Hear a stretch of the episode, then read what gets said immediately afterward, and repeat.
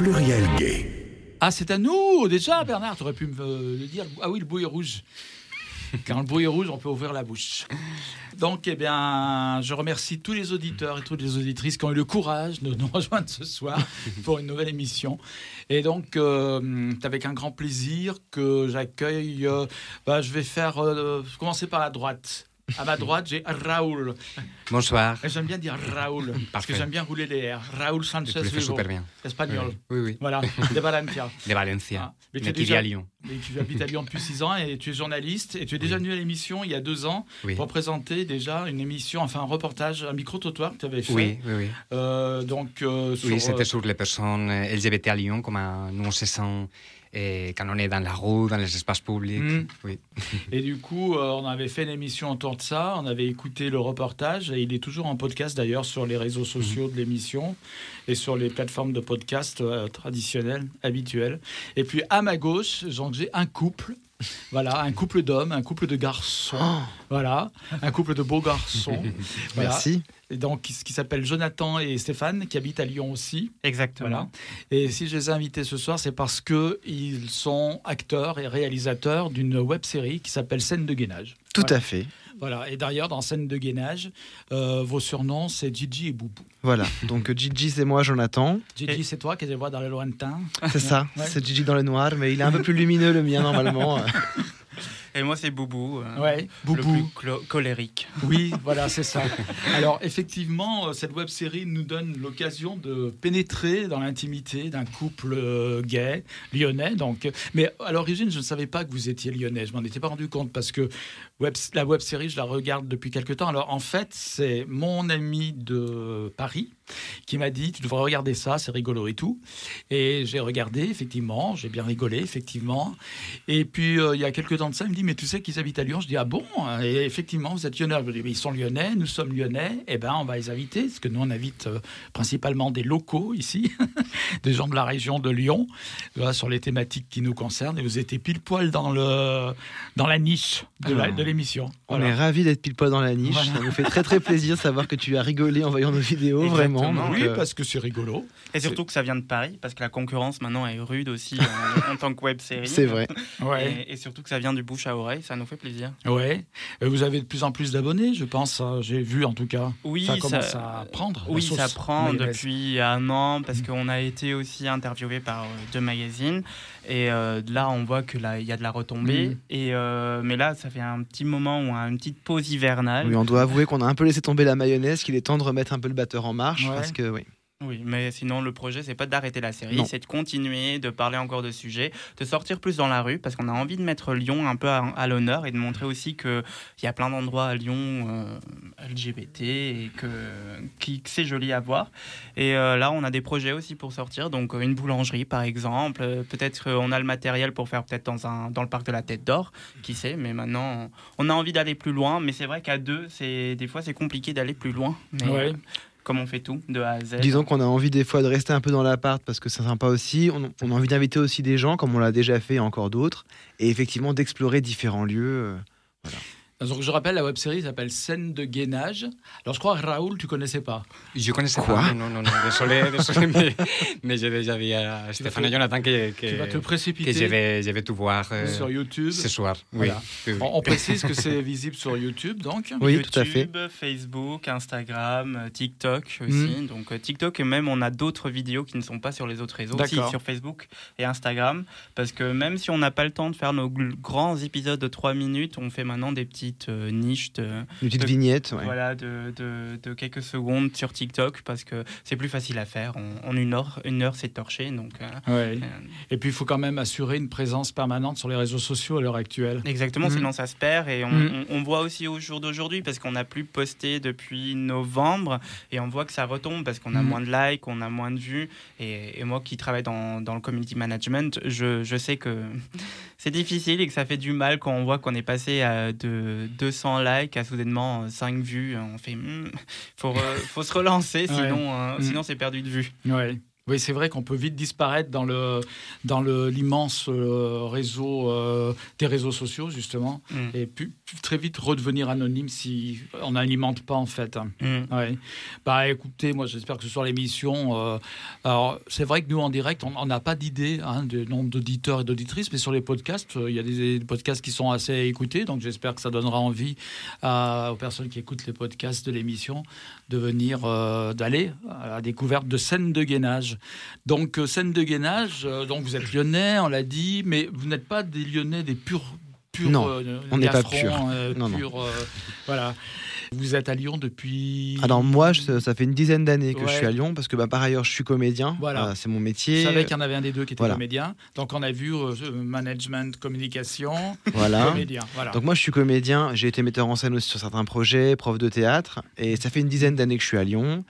Et voilà, avant j'étais euh, du côté de Grenoble et avant encore en Alsace. ouais, Mais un bon. globe trotteur. Quoi. Un, un petit globetrotter. hein, Ouais. petit. Mais Oui. j'aime- Lyon en vrai. C'est vrai Mhm. pourquoi je suis à Lyon, c'est parce que c'est une ville que j'aime aussi et, Mhm. et j'ai envie qu'il se passe des choses aussi à Lyon. Ouais. Voilà. Et je dirais en tant que comédien, euh, est-ce que tu penses pouvoir retrouver ta place à Lyon? Parce qu'on pense toujours à Paris quand on pense faire du. Enfin, quand on est comédien, on a tendance à penser que les gens vont sur Paris plutôt où il y a plus d'opportunités. Ouais, c'est un peu, c'est un peu ça. Après, euh, en vérité, il y a plus d'opportunités, mais aussi beaucoup moins de place. Enfin, Mm. et Lyon, mais j'ai envie de dire, c'est un petit Paris, c'est-à-dire que c'est quand même toujours des histoires de famille et de réseau, des histoires de choses à, à toujours être en marche, un peu comme ce qu'on fait avec scène de gainage. Il faut toujours être en marche, toujours être vu pour continuer à, à bosser. En tant que comédien, je passe par des, des vagues, hein, des pics, euh, des projets, pas de projets. Il faut toujours maintenir la flamme allumée, c'est pas toujours facile. Ouais. Et voilà, mais c'est aussi pour ça, enfin, théâtralement parlant, Lyon, je pense qu'on peut, on peut quand même faire un peu son, son chemin. Mm. Dans l'audiovisuel, ça se passe à Paris. On va pas se mentir. euh, Ouais. Voilà, si on veut Mm. jouer, si on veut tourner, si on veut faire euh, des films, des séries, des petits rôles, euh, des grands rôles, c'est à Paris. Ouais. Parce qu'ici, il va y avoir de la figuration, de la silhouette, du très petit rôle Mhm. et réseau très très fermé.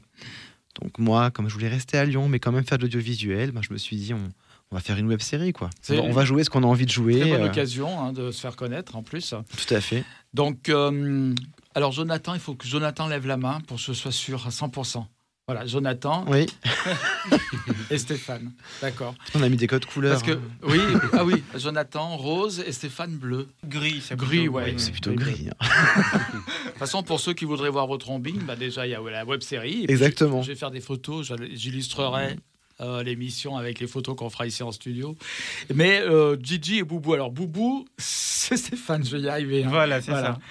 Et donc, euh, bah, évidemment, Gigi, c'est c'est Jonathan. Alors, pour continuer un peu avec cette web série sur la Genèse, on dira, donc ça fait. Euh, mais on n'a pas trop parlé de toi, Stéphane. Toi, t'es pas lyonnais, mais t'es t'es étranger, toi, carrément. Moi, je suis éclectique. Ouais, ouais. Donc, moi, je suis luxembourgeois d'origine portugaise. Ouais. Oui, ça existe. Ouais. Je sais qu'ici à Lyon, c'est toujours très. euh, on, on se demande où est le Luxembourg, parce que ça, c'est toujours une des Ouais. questions qu'on me pose. Ouais. Ah bon, le Luxembourg, ça existe? Donc, oui, Ouais. le Luxembourg existe euh, Mm. dans le Grand Est. Ouais. Tu savais, Raoul, où se trouvait le Luxembourg? Oui, oui, oui. sais, je Oui, sais. mais lui, c'est Ah un oui. journaliste. Ah, il est renseigné. Et donc, euh, oui, je suis né au Luxembourg et grandi là-bas. J'ai Mm. toute ma famille là-bas. Et euh, donc, euh, voilà. à quoi dire? Donc, euh, Et sinon, j'ai rencontré Jonathan au Luxembourg aussi. Parce que D'accord. on bossait à 200 mètres l'un de l'autre. Et Mm. Merci les, les applications gays pour, Mm. euh, pour se rencontrer. On la citera pas. Oui, Ouais. voilà, on donne pas de publicité. Et du coup, vous avez, euh, comment dire, tilté, c'est ça? Quand vous vous êtes vu Oh, c'est plus Stéphane qui a ramer tilté. pour, euh, pour Jonathan. C'est vrai. Parce que moi, disons que j'avais pas vraiment de photo de profil, donc je me faisais discret. Genre, je, je voulais choisir avec qui je veux parler et avec qui je veux Mm. pas. Et donc, euh, soudainement, je vois euh, la photo de Jonathan et je me dis, ah, bah, il est mignon et tout ça. Et, et. Ma collègue de, de travail de l'époque, elle me dit, mais je le connais, il travaille là-bas, vas-y, euh, écris-lui, écris-lui. Je lui écris, j'envoie une photo. Il me répond, mais euh, avec des vagues, des vagues de, de silence. Et je me dis, bah non, moi, je, lui, je vais pas le lâcher, euh, je vais essayer. C'était une technique quand même bien connue. Enfin, C'est-à-dire que déjà, moi, pas de photo, pas de réponse. Et puis ensuite, c'était, faut pas tout de suite se tout donner, le mystère quand même. Si on, si on cultive pas le mystère sur, Ouais. les, sur les applications, on le cultive nulle part. Donc, Ouais. euh, Et donc, euh, on a. Donc c'était pas la pers- c'était pas un plan cul en fait. Ah non, du tout, Mm. parce que moi, je, je n'étais pas sur les réseaux pour des plans cul, Ouais. mais pour trouver l'amour. Comme un des rares. Donc euh, oui, et Jonathan, euh, on, a commencé à écrire, même si ça, ça, a duré un peu. Et je l'ai réussi à le charmer avec euh, une phrase, comme on dit, un homme, le ventre d'un homme bien garni, il est mmh. heureux. Mmh. oui, bon bref, on a été manger des sushis, j'étais séduit.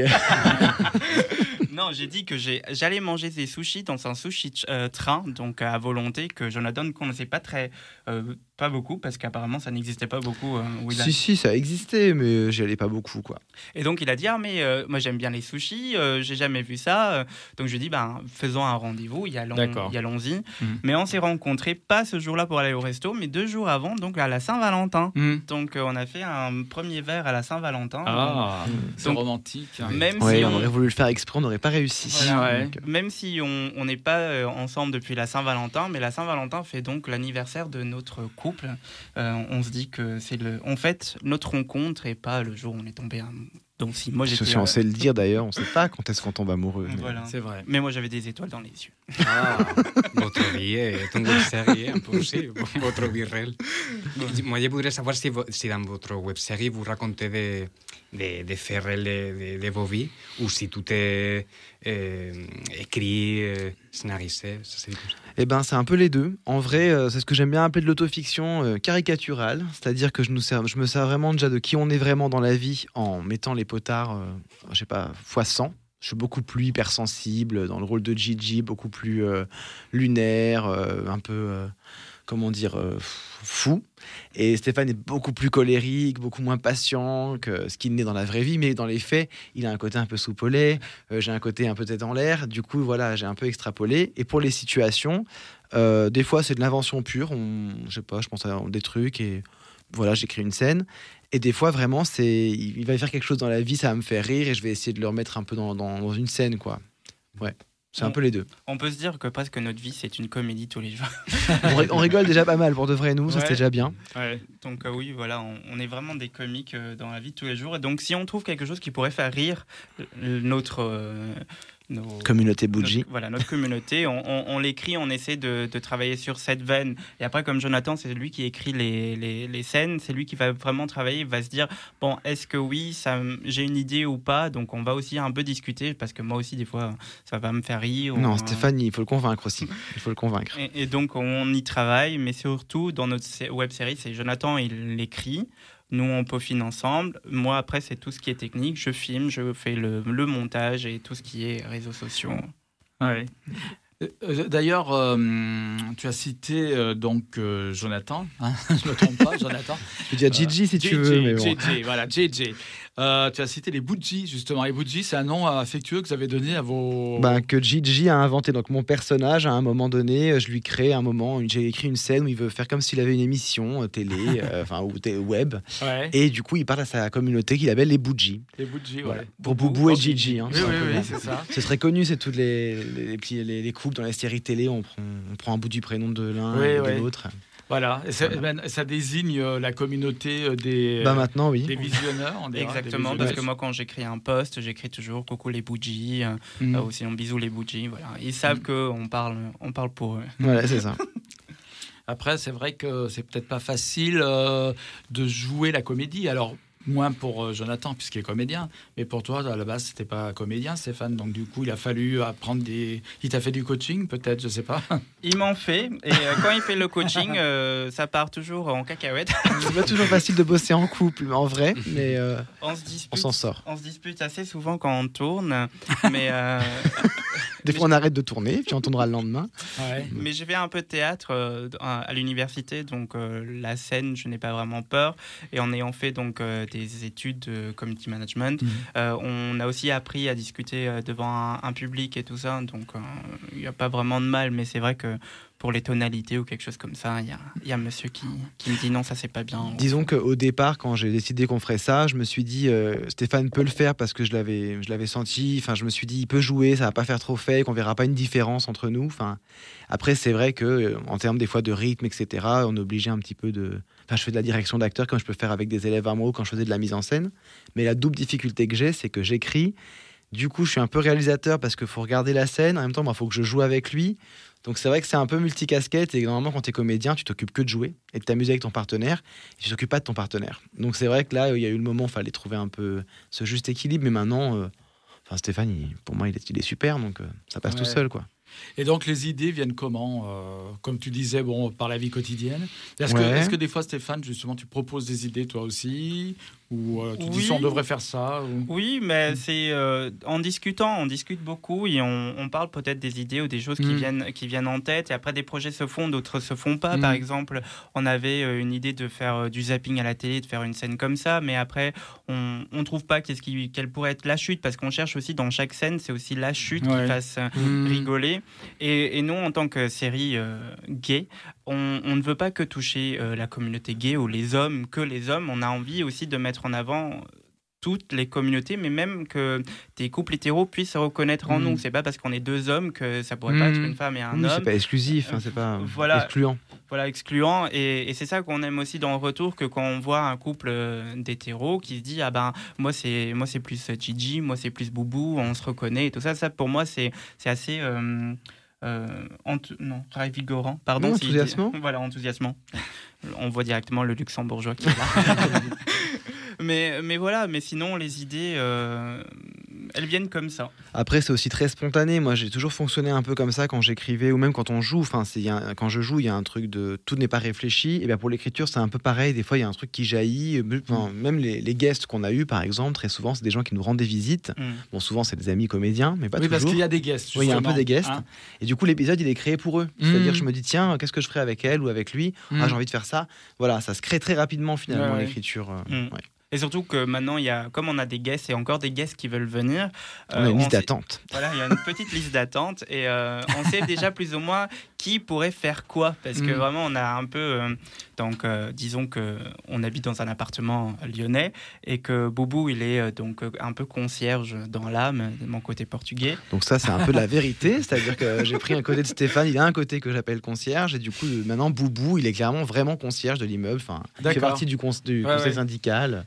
Et donc, ça laisse la possibilité d'inviter des gens à rentrer dans, dans cet univers, dans l'appartement. Euh, et donc, euh, on a déjà des, des, idées pour quelques, quelques rôles. Et euh, aussi, nous avons un ami qui tient à la boulangerie de quartier et qui nous, nous a vus aussi sur nos scènes. Et c'est comme ça qu'on est devenus amis. Et il a aussi proposé, donc, venez tourner chez nous. Et donc, c'est aussi comme ça qu'on a créé un épisode, comme dans la salle de sport où on a été. Je me rappelle plus si c'était nous qui avons demandé. Non, là, c'est nous qui avons ah demandé, ouais, ouais, mais ils ont été OK. Quoi. et même de participer, ils ont voulu mm, participer. Et c'est ça qui est cool de voir que euh, les gens ont envie de participer à une web série qui n'est pas très connue et qu'on le fait par plaisir, parce que vraiment on le fait mm. par plaisir, pas pour la notoriété. Bon non, à la base c'était ça, c'était nous, on, était au confinement, faut le dire, on avait envie d'explorer ça, on a, on a commencé à poster ben, pour la famille et les amis, et ça a plutôt plu, on s'est dit tiens en fait euh, ça nous fait plaisir, mais en même temps ça fait plaisir à d'autres, donc est-ce qu'on n'irait pas un peu plus loin? Mm-hmm. Puis voilà, de fil en aiguille, on a eu un peu plus de gens qui nous ont suivis. On a encore envie que ça continue, quoi. Exactement, on va ah pas C'est vrai que vous tournez aussi effectivement dans des lieux extérieurs. Je pense à dans des lieux extérieurs, je pense à un restaurant aussi. Oui, le nose. Il y a une scène de jalousie entre vous. tout à fait, tout à fait. Oui, oui, euh, bah, c'est pareil, c'est un ami à moi qui, qui tient ce restaurant. D'ailleurs, des fois, je fais un peu de service là-bas, parce qu'un comédien et... fait plein de métiers. On sait que c'est un métier précaire parfois en scène. Et voilà, non, non, c'est un vrai plaisir aussi mm. de tourner là-bas. On adore ça, en fait, ouais. Changer un mm. petit peu de, de, lieu, avoir des gens aussi avec nous, parce que ben, jouer à deux, c'est super, mais dès qu'il y a une personne en plus, ça, change complètement la donne. Quoi. Et ça donne mm. une énergie. Alors, euh, moi, la question, enfin, la question que je me posais, non, c'est pas une question vraiment, c'est une constatation parce que d'après ce que vous nous expliquer. Bon, euh, donc Jonathan est plus directif euh, dans le cadre de la web série, je dirais quelque part. Artistiquement parlant. Voilà. On va dire que l'écriture, euh, voilà, ça oui. Mais en réalité, Stéphane, dans la web série, c'est lui qui est un peu plus, comment dire, les pieds sur terre, je dirais quelque part. bah, je dirais, ouais, voilà, c'est ça. Oui, oui, hein parce que Jonathan, vie aussi. il est un peu évaporé. non, mais il semble un peu évaporé parfois. pas complètement. J'ai un petit côté. Non, non, mais en plus, euh, disons que alors, si on parle de Boubou et Gigi, Jonathan et Stéphane, c'est différent. Mais mm. clairement, Boubou et Gigi, oui. Gigi, il est complètement à l'ouest. Il est très, très naïf. Il fait mille projets et puis rien mm. n'aboutit. Boubou, il est très terre à terre et en fait, il est plus, euh, comment dire, rigide. Euh, voilà. Mais dans le couple on va Par dire exemple, c'est un peu plus nuancé, Ouais. mais, euh, mais quand même, oui, Stéphane, il est très cartésien, il a besoin que les choses soient euh, cl- claires, euh, sur le long terme, il, voilà, il sait planifier des choses, il a besoin de, voilà, de visibilité. Moi, je suis un comédien, même si je pense que je fais partie des comédiens les plus, des fois les plus terre à terre qui existent, mais oui, j'ai plus de, comment dire, de fluidité, de, de- enfin, la temporalité, elle n'est pas forcément la même. Je, peux, je peux me laisser un peu plus porter par moment, mais voilà. Oui, par exemple, Stéphane, lui, il a euh, enfin, fait des chorégraphies, c'est ça? Ah Ah oui, oui, parce que, voilà. bah oui, Parce que j'étais professeur de Zumba au Luxembourg. Voilà. Ah, voilà. Donc il fait des choré- chorégraphies qu'il a- essaye d'imposer donc à Jonathan euh, Gigi. Oui. Mais Jonathan, il n'est pas très discipliné, et il en fait un peu qu'à sa tête quoi. Et ça finit toujours un petit peu en Ouais. mode boudin, on va dire. Et surtout qu'il le transforme à chaque fois. Donc Ouais. l'épisode de- du Zumba, donc euh, Jonathan soudainement, euh, Jonathan, non, Gigi, Gigi le transforme en telenovela euh, portugaise, brésilienne, Ouais. vraiment. Et on a essayé de travailler la suite de, Ouais, ce- on de pas cet encore. épisode, mais on, a- on ne sait pas encore qu'est-ce qui pourrait. euh, On aimerait bien y revenir à la telenovela, mais voilà. Alors moi, je dois avouer que j'ai pas vu tous les épisodes, Mais mais il y en a quand sûr. même pas mal. Il y en a plus de 200, je crois. Oh non, Non. non, non, Non, c'est gentil, mais Non, non, on est donc trois saisons et on je est pense- sur une trentaine. Plus, Ah, bah Voilà, 30 30 plus. il y en avait des tonnes et des tonnes, moi. Non, non. J'ai rêvé. Non, on essaie de faire de la qualité plutôt que de la quantité. Donc du coup, euh, bon, je ne les ai pas tous vus quand même, j'en ai vu quelques-uns, euh, aussi pour préparer l'émission, mais avant l'émission aussi, quand donc mon ami m'en avait parlé. Et euh, donc je me disais que, enfin je me disais, je pensais que c'était, et, et ben après vous allez me le confirmer, je crois, que c'était en fait un, comment dire, ça a été euh, mûri pendant le premier confinement en fait, hein, c'est ça. En fait, vous vous faisiez chier et vous vous êtes dit, euh, on va faire ça, c'est ça? Plus ou moins. Mm. C'est-à-dire que c'est un projet que j'avais un bout de temps dans ma tête. Euh, Ouais. Pour être honnête, même avant de rencontrer Stéphane, Mhm. j'avais envie de d'un programme court sur un couple gay, euh, Ouais. drôle, parce que ben voilà, on- bah, il y a- il existe scène de ménage qu'on connaît, il y a eu un gars, une fille, Ouais. et je trouvais ça dommage qu'on soit pas représenté en fait. Et puis moi-même, euh, dans les derniers rôles que j'avais joués, que j'avais pu mettre en scène. euh, voilà, j'avais envie d'explorer quand même plus euh, l'homosexualité euh, et, et dans le quotidien. Au Et du coup, quotidien. voilà. ouais. Mhm. Et, euh, et du coup, bah, quand on, on est tombé amoureux, enfin bon, bref, je me suis dit, tiens, mais avec Stéphane, ce serait possible. Et surtout, il y a eu le confinement, c'est vrai. Et là, on avait du temps. Donc je me suis dit, j'ai plus d'excuses, en fait. Il faut tenter un truc, il faut, euh, faut explorer ce projet, quoi. Et comme il était partant, ben, ouais. Et, Et sachant qu'en confinement, on était donc enfermé en maison avec la famille de Jonathan. Mm. Donc, euh, Famille que tu adores. mais j'adore, mais j'adore ma belle famille. Donc, euh, s'ils m'entendent aujourd'hui, oui, je les aime. et euh, non, mais surtout que on, on a fait le confinement ensemble, on a fait un confinement en famille, et c'est vrai que les parties drôles sont aussi que à chaque fois qu'on tournait, donc on mettait toute la maison en pause. Donc, imaginez un confinement, on doit tous être enfermés. On les enfermait encore dans leur pièce. J'avais ma belle-mère qui était enfermée dans, dans, dans- dans la chambre, mon beau-père il travaillait à l'étage. Ouais. Et surtout qu'il y a un épisode, je pense que vraiment on en a souffert parce que on a décidé de le tourner dans, dans le salon. Mm. Donc la belle-mère qui a envie de faire pipi, elle va sortir et donc on voit Jonathan lever le bras comme ça. Allez, on coupe cette scène. On a une autre scène, donc on voit mon beau-père ouvrir la porte, qui veut, qui, qui veut savoir si on a fini de tourner ou pas. Donc- Ouais. Et surtout, c'est toujours dans, dans des scènes qui sont parfaites. Oui, Et on se dit, bon, on garde ou on garde pas Et on fait, ben non, on va pas garder, Ouais. on va essayer de la refaire. la prise qui marche, quoi. Alors que t'as galéré sur 10 prises avant, voire 20. Et là, t'en as une qui dit, ah, putain, un truc qui passe au milieu, c'est fini. Mais c'est des beaux souvenirs. Parce que c'était, Jonathan, c'était ta famille qui voulait pas apparaître dans, dans l'image ou c'était, c'était toi qui, qui ne voulait pas? Bah, disons que c'était pas prévu pour la, la storyline du moment. Là, ils sont censés être, que tous les deux. Il n'y a, pas- y a personne d'autre en fait autour d'eux. S'ils apparaissaient, ça cassait un petit peu l'histoire. Mais par contre, pour euh, pallier à ça, mes parents apparaissent vraiment dans un des épisodes. On les a invités, ce sont une Oui. des, des guests aussi. Et- mais ils jouent, ils jouent le rôle des, des Ils jouent, parents ils jouent mon père et ma mère. Voilà. Et là, ils s'appellent leur vrai prénom parce qu'on va pas non plus donner trop de difficultés. Mais euh, moi, j'aime bien ça aussi, un flouté un peu. euh, voilà, c'est pas nous, mais c'est nous. Enfin, Mm. mais voilà. Et du coup, mes parents jouent vraiment une petite scène avec nous. euh, ils ont bien joué, ils ont bien fait leur devoir. Je les ai bien fait travailler. Disons que presque, c'est presque le rituel de la famille. Mm. Quand ils viennent à Lyon, chez nous, on tourne un épisode. Donc, on a eu les cousines qui sont vraiment venues. Le frère de Jonathan, il a voulu aussi faire une scène, on a faite. Et, euh, et donc maintenant, la blague, vraiment, quand on retourne voir la famille, ils disent ben, on, on a envie de venir pour tourner un épisode. donc il y a toujours ce double boulot. Et euh, bah, si la famille est partante, nous, on est partant aussi. euh, et c'est cool. C'est vrai, c'est vrai. Bon, on n'a pas fait jouer mon père parce que la barrière de la langue timide très, aussi, hein. très difficile. voilà, très timide. Donc, euh, donc voilà. Mais en fait, jouer la comédie, c'est très difficile hein, en réalité. Ah, bien sûr. alors, quand on est comédien, ça peut paraître plus facile, mais ça reste difficile. Mais quand ah on ne l'est pas, c'est encore pire. Oui, et surtout le comique. Hein, enfin, euh, Ah oui, comique, c'est très difficile. Quand c'est une histoire de rythme. Ou, euh, ouais, ouais, oui, c'est vrai. Ouais, j'avais essayé une fois de faire le comédien, et ça ne m'allait pas du tout, donc euh, j'ai abandonné. Bah, on va faire un scène de gainage. Voilà, on viendra tourner ici. Hein. Une interview radio de Boubou et Gigi. Voilà, pourquoi pas. donc, euh, donc Raoul, je vais un peu parler de toi à présent, mais euh, pourquoi tu es là? Parce qu'il y a une raison quand même bien précise. On avait dit, on avait parlé de ton micro-trottoir que tu es venu présenter ici, euh, donc sur l'homophobie, etc., dans les rues de Lyon et compagnie.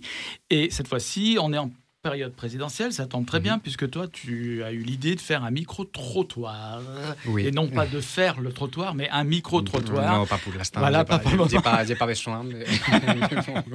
Et du coup, euh, un micro-trottoir donc euh, dédié à, euh, au présidentiel. Enfin, plus ou moins, on va dire que comme on est en période électorale, tu t'es dit, et si je l'interrogeais les gens dans la rue pour savoir, donc à Lyon, si il serait OK pour avoir un président ou une présidente LGBT voilà. Et donc on entendra les réponses tout à l'heure, puisqu'on va écouter le petit reportage euh, que tu as fait donc dans les rues de Lyon à ce sujet. Mais en attendant, on va écouter une chanson. Une chanson, la chanson de Nicolas Bacchus, s'appelle, pas si vous connaissez. C'est un petit gars, un petit chanteur bien sympa, et qui a écrit, qui écrit beaucoup de chansons sur des thématiques euh, gays. Euh, je crois qu'il l'est lui-même, à mon avis.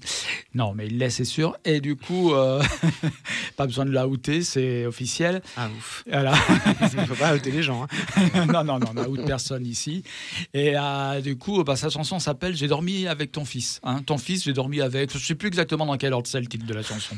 Bernardo.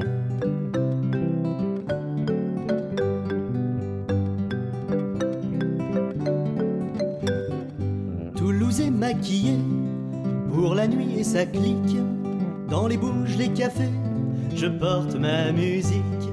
Y a bien toujours quelqu'un pour me prêter un plumard, me dire que rentrer c'est trop loin et endormir mon cafard. Mais ce soir la personne, je sais pas où me poser. Alors je traîne ma pomme là où c'est allumé. Y a des gens tous serrés, des néons bizarres la musique a lancé et on est dans le hasard. Non, madame, cette nuit-là, non, ton fils n'a pas dormi.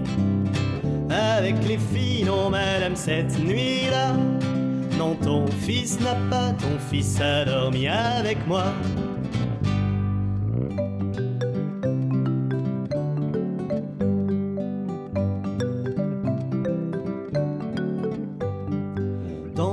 Un peu glauque, pire qu'au pire cinéma. Ça se voyait l'un comme l'autre qu'on n'avait rien à faire là. On est sorti marcher pour entendre nos voix.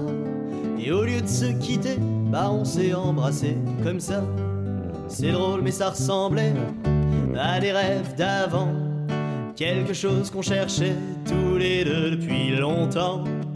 On s'est trouvé tout con, on s'est serré plus fort. Nos corps ont des raisons que vos raisons ignorent, mais madame, cette nuit-là, non, ton fils n'a pas dormi. Avec les filles, non, madame, cette nuit-là, non, ton fils n'a pas, ton fils a dormi avec moi.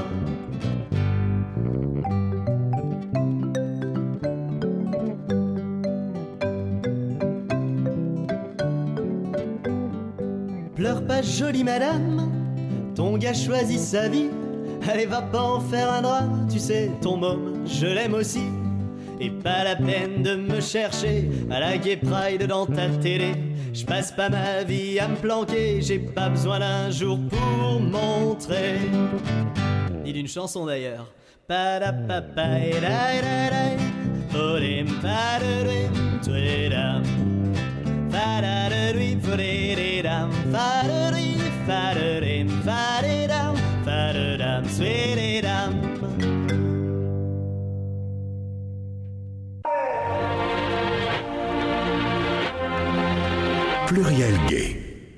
Est-ce que tu envoies le reportage, mon petit Bernard? Je vais pas, pas saluer Bernard. Bernard à la régie. bonjour Bernard. Qui toutes les semaines assure comme une bête l'émission, sans lequel nous ne serons rien.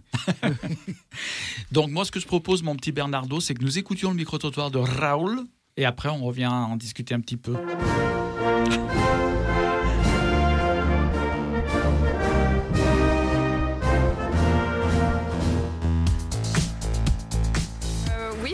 Jour c'est possible qu'il y ait un président ou une présidente d'ailleurs euh, LGBT. Je pense que c'est possible, oui. À trans Non, non, non. Moi je voterais pour. Euh, pour euh, à partir des idées qu'il a, son orientation sexuelle, je m'en fous quoi. C'est pas moi qui couche avec. je m'en fous quoi. Alors moi j'aimerais bien un jour avoir une présidente lesbienne. Pas ma grand-mère. Ma mère peut-être. Pas ma grand-mère. J'ai jamais voté, mais je voterai jamais pour quelqu'un comme ça.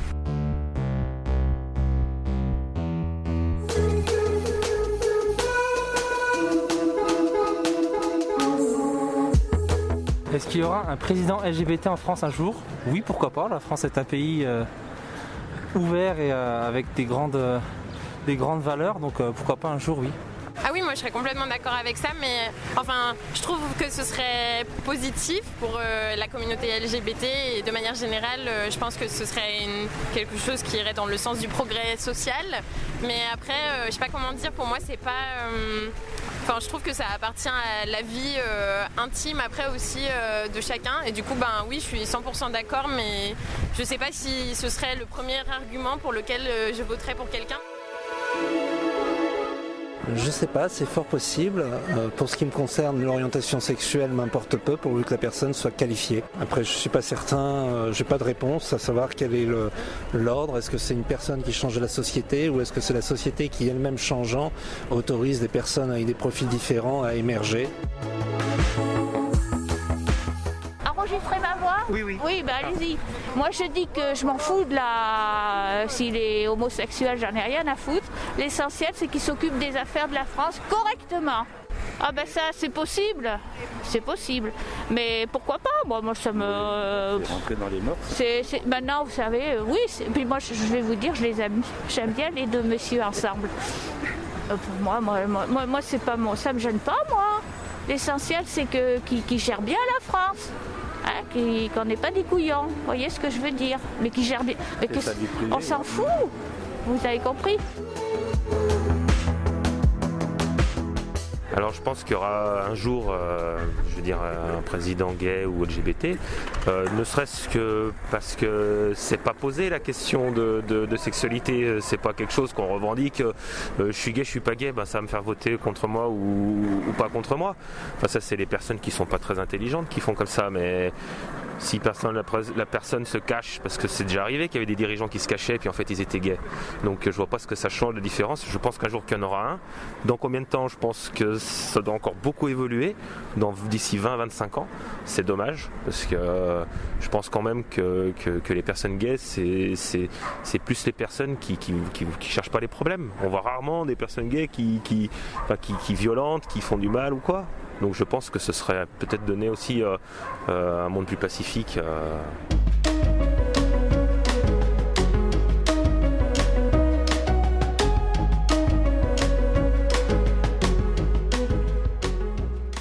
La France, c'est pas un pays qui votera pour une personne LGBT ni pour une femme.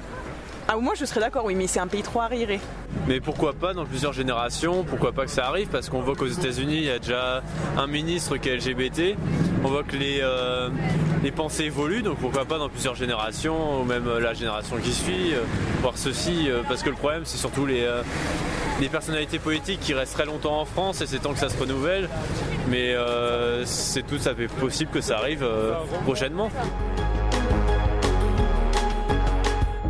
Oui, moi j'aimerais bien qu'il y ait une femme euh, lesbienne en France présidente. Enfin, une enfin, de toute façon, une euh, femme trans, c'est une femme. Ah, un homme homosexuel ou une femme trans? Je pense à un homme homosexuel. En France, je pense que ce serait plutôt ça. Mais je sais même pas si on y est, hein, parce qu'il y a quand même pas mal de, de barjots en France qui ont des idées un peu. Mais peut-être que notre génération, elle sera plus ouverte à avoir euh, des gens qui viennent de minorités et qui savent faire les choses beaucoup mieux que les hétéros qui sortent de l'ENA, quoi. Bah euh, non, bah non, parce que ça voudrait dire mettre en avant une orientation euh, sexuelle qui reste du domaine du privé, qui n'a pas à être, euh, voilà, pour être élu. Il, il est là pour être le président de tous les Français. Il n'a pas affiché ses opinions, euh, enfin son orientation sexuelle, comme il n'a pas affiché ses opinions euh, religieuses, son orientation religieuse. Que les Français choisissent une présidente lesbienne, à mon avis, c'est un peu tôt, parce que je pense que ça risquerait de crisper les esprits dans la mesure où il y a aussi tous ces mouvements maintenant féministes, MeToo, etc., qui, euh, qui divisent beaucoup les opinions, y compris chez les femmes euh, qui considèrent que ce ne sont pas forcément les meilleurs euh, défenseurs de la cause féminine. Euh, mais oui, oui, je, crois qu'en France, les réactions euh, seraient euh, très. euh, Enfin, il y aurait un certain nombre de, ré- de réactions, dont des réactions euh, de- d'homophobie. Mais euh, c'est pas pour autant que. Enfin, que ce serait pas une bonne chose qu'on ait un président, une présidente LGBT, mais oui, les réactions euh, risqueraient d'être euh, d'être assez virulentes, euh, comme on l'a vu pour le mariage pour tous. Je pense qu'il y aurait des manifestations.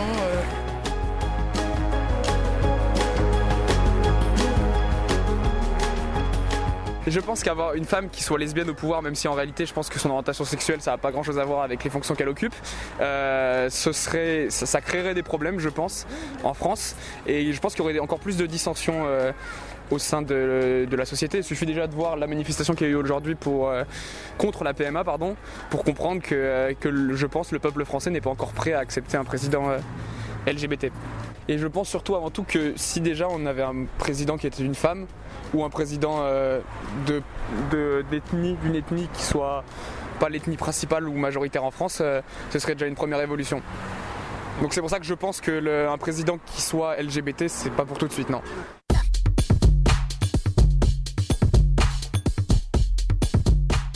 Est-ce que je voterai pour euh, une personne qui, enfin, un président qui soit trans?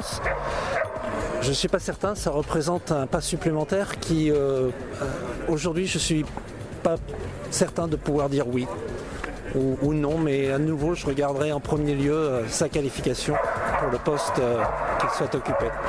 À t'en faire, j'aimerais mieux un homme homosexuel, mais je m'en fous. hein. Ils sont plus, plus gentils. Enfin, comment vous dire Oui, ils ont quelque chose de.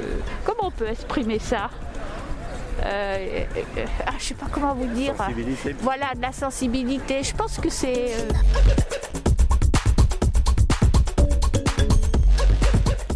Pour l'instant, oui, je pense qu'il il- il voterait plus facilement pour un, pour un homme homosexuel qu'une femme trans. En tout cas, en ce moment. Enfin, c'est peut-être un peu tôt pour. euh, Déjà qu'ils votent pas pour les femmes, donc. mais, euh, Parce que, euh, comme je l'ai dit, l'orientation sexuelle euh, n'a pas grand-chose à voir euh, dans l'exercice des fonctions, alors qu'en réalité, je pense que l'image du président compte davantage. Et avoir une femme euh, trans au pouvoir, ça donne une image malheureusement actuellement euh, moins bonne, si je puis le dire, que d'avoir un homme homosexuel au pouvoir. un président trans, euh, je pense que actuellement, genre tout de suite, je pense que ça me dérangerait pas en soi réellement. Après, je pense que ça n'arrivera pas en France avant, je pense, un très long moment parce qu'on a quand même énormément de personnes qui sont très conservatrices, etc. Quand on voit qu'il y a une montée du FN, etc., ce genre de, de parti où euh, l'acceptation des personnes LGBT, euh, plus, euh, etc., où c'est pas du tout accepté, je pense qu'un président trans, ça n'arrivera pas avant. très longtemps. Après, en soi, moi, ça me dérangerait pas forcément. Quand on voit qu'il y a, que c'est, hum, c'est où c'est bah, Joe Biden qui a, qui a pris une, euh, enfin quelqu'un dans son gouvernement, etc. On voit que c'est, ouais, que c'est, c'est accepté, etc. Voilà. Après, bon, c'est, c'est les États-Unis, mais en France, ouais. euh, Ouais. En pleine interview, madame. bah, mais ouais, euh, dans, dans l'idée, moi, ça me dérangerait pas.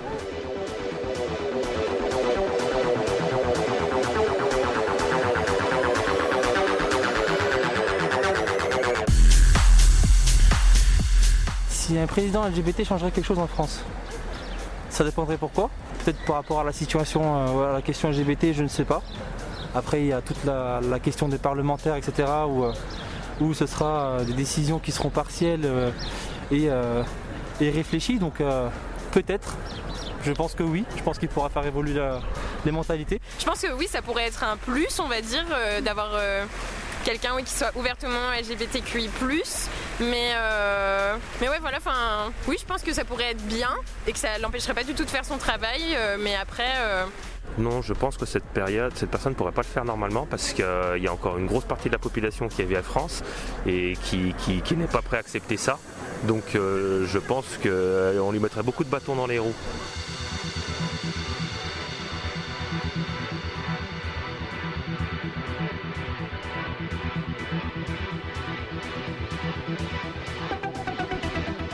Ah oui, je pense qu'elle pourrait faire son travail euh, normalement.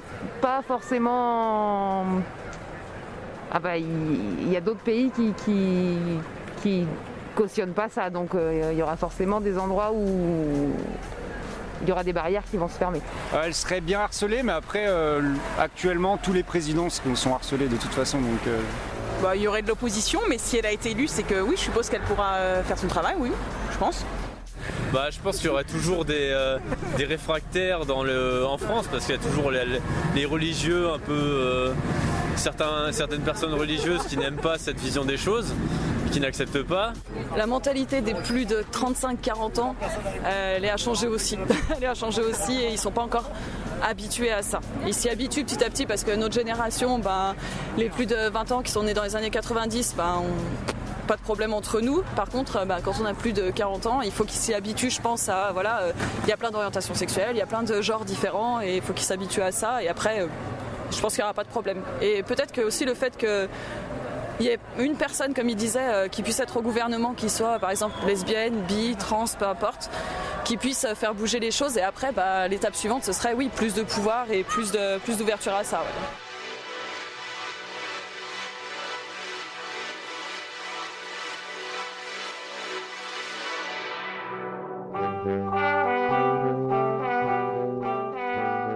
Rapport sur les LGBTI-phobie 2020 publié par SOS Homophobie, on peut lire que l'homophobie vise des hommes et des femmes politiques de tous bords. Et un certain nombre de personnalités de différentes familles politiques ont été victimes d'insultes homophobes, que ce soit par d'anonymes ou des collègues élus. D'après ce rapport, l'homophobie peut servir à déstabiliser ou dénigrer un ou une adversaire politique. Parfois, l'hôtel de ville apparaît couvert de tags homophobes. D'autres fois, l'homophobie s'exprime sur les réseaux sociaux. SOS Homophobie signale que si les personnalités politiques sont désormais de plus en plus nombreuses à assumer publiquement leur homosexualité aux échelons gouvernemental ou local, ce constat concerne néanmoins plutôt des hommes, les femmes souffrant déjà d'un manque de représentativité en politique.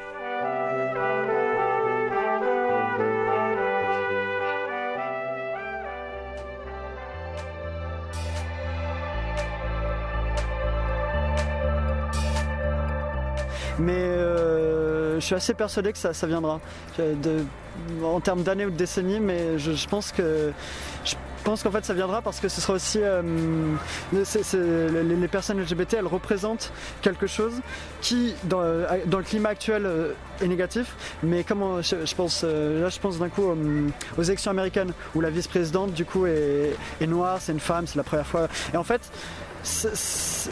le fait qu'elle représente ça euh, a permis aussi qu'elle accède à ce, degré-là de, poids, euh, dans le sens où, euh, voilà, elle est arrivée euh, parce qu'elle représente quelque chose, parce que ce symbole il est fort.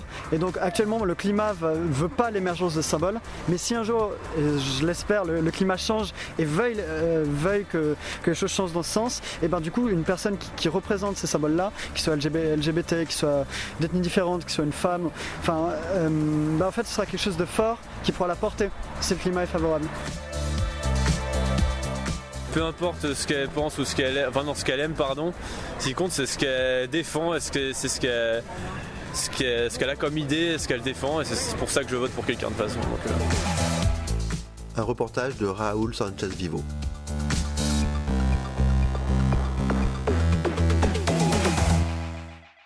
Pluriel Gay.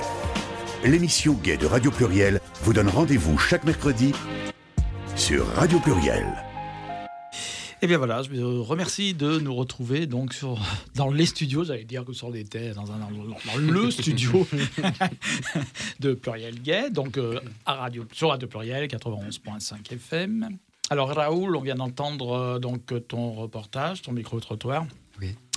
Donc, euh, pff, les avis sont assez mitigés quand même, mais déjà, tu l'as fait à quelle époque ce, C'était en janvier 2021 où euh, on avait toujours euh, des, des normes euh, par rapport au confinement. Mm. Euh, donc dé- déjà, les personnes, ça fait un moment qu'on était confinés, donc euh, parler avec des, des étrangers, des inconnus avec la pandémie, les personnes ils Mm. te regardaient un peu bizarrement. Ça m'a beaucoup plu euh, aussi de voir leur, leur visage quand j'ai posé ces questions parce que je voyais que jamais quelqu'un les, les avait posé, Ouais. euh, leur avait posé ces, ces questions-là. Et, et ils sont sou- très amis de, de- de parler, de converser sur, sur ce sujet.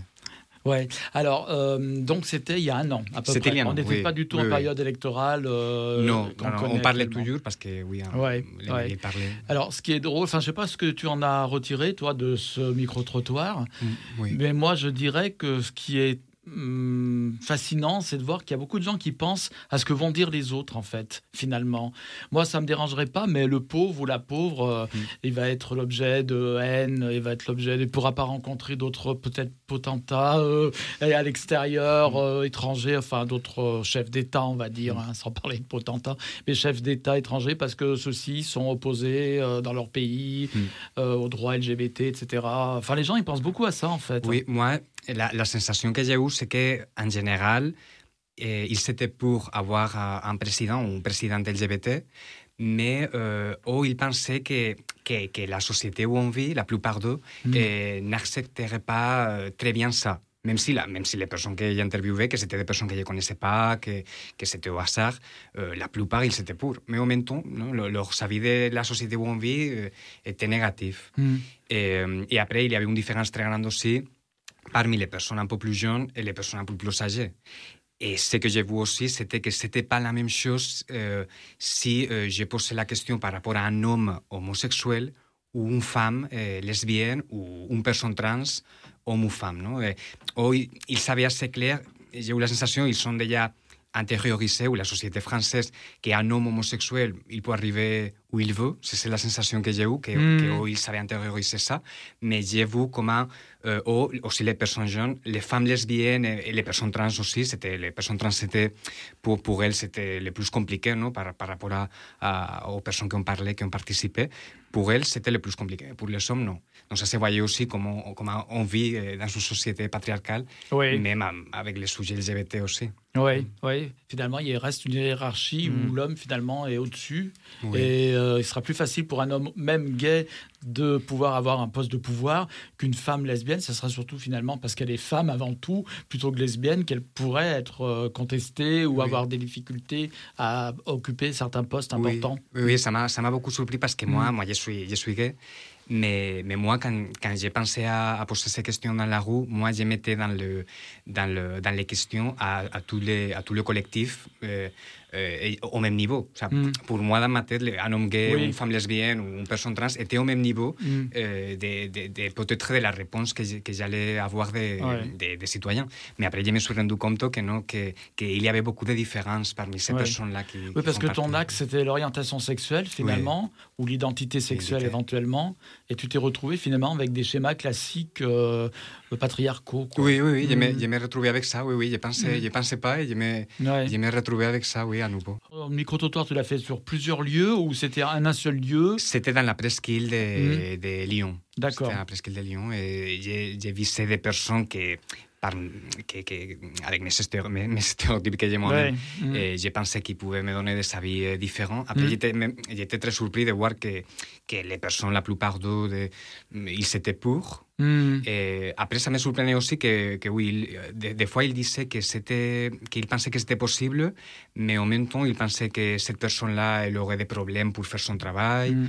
Euh, après aussi, euh, euh, oui, ça m'a, ça m'a, euh, j'étais surpris pour voir que, que, que, la, que presque personne m'a dit qu'il était contre.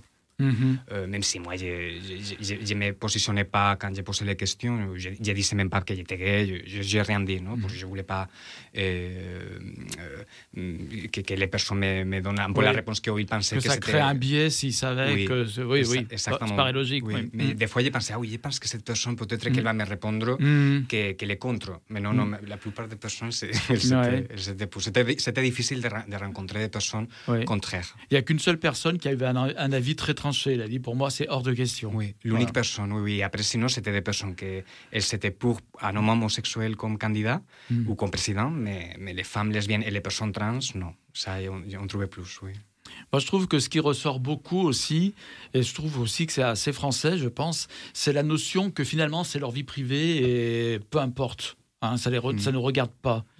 Oui, oui, oui. euh, euh, J'ai vu ça aussi. Il y avait quelqu'un qui disait non, ça c'est comme euh, tes croyances religieuses, il ne faut pas le dire. Mais en réalité, si on voit les, les présidents actuels non, français ou les présidents espagnols ou les présidents, ou les présidents dans n'importe quel pays, aux États-Unis, ils ont parlé beaucoup des États-Unis. Aux États-Unis, on, voit, on connaît la vie privée presque des de, de, de, de présidents. Non on, on, leur voit accompagnés de leurs euh, femmes, Ben oui, de leurs maris. De leurs... Donc, euh, pourquoi une personne LGBT devrait cacher ça non Pourquoi Oui. ça doit être privé C'est ça, Eh ça oui, aussi c'est ça, parce que bon, euh, si un homme gay devient président, bah, il aura son compagnon. Par exemple, si euh, Gigi Boubou, euh, c'est le couple présidentiel. Voilà. voilà. Alors, je sais pas lequel se présentera aux élections d'ailleurs, mais des deux. Boubou. Boubou, voilà. Et Boubou, tu mettras pas ton mari dans le placard, tu vas pas le cacher. Bien sûr ça que sera non. la, la- Tellement joli la- qu'il est, je vais pas le laisser à la maison. Non, mais c'est vrai que c'est fou euh, oui, Mm. de, sortir ça à chaque fois, comme, enfin à chaque fois, on entend déjà, oui, c'est la sexualité, ça les regarde, faut pas que ça se dise. Ouais. Mais en fait, euh, un homme hétérosexuel ou une femme hétérosexuelle le porte sur elle, c'est- Mm. c'est c'est pas forcément dit, puisque c'est un fait. Les homosexuels doivent le dire pour le spécifier apparemment, Mm. mais ça, ça, ça représente pas une personne en fait. Mm. Et c'est fou comme d'un coup la sexualité prend une place importante.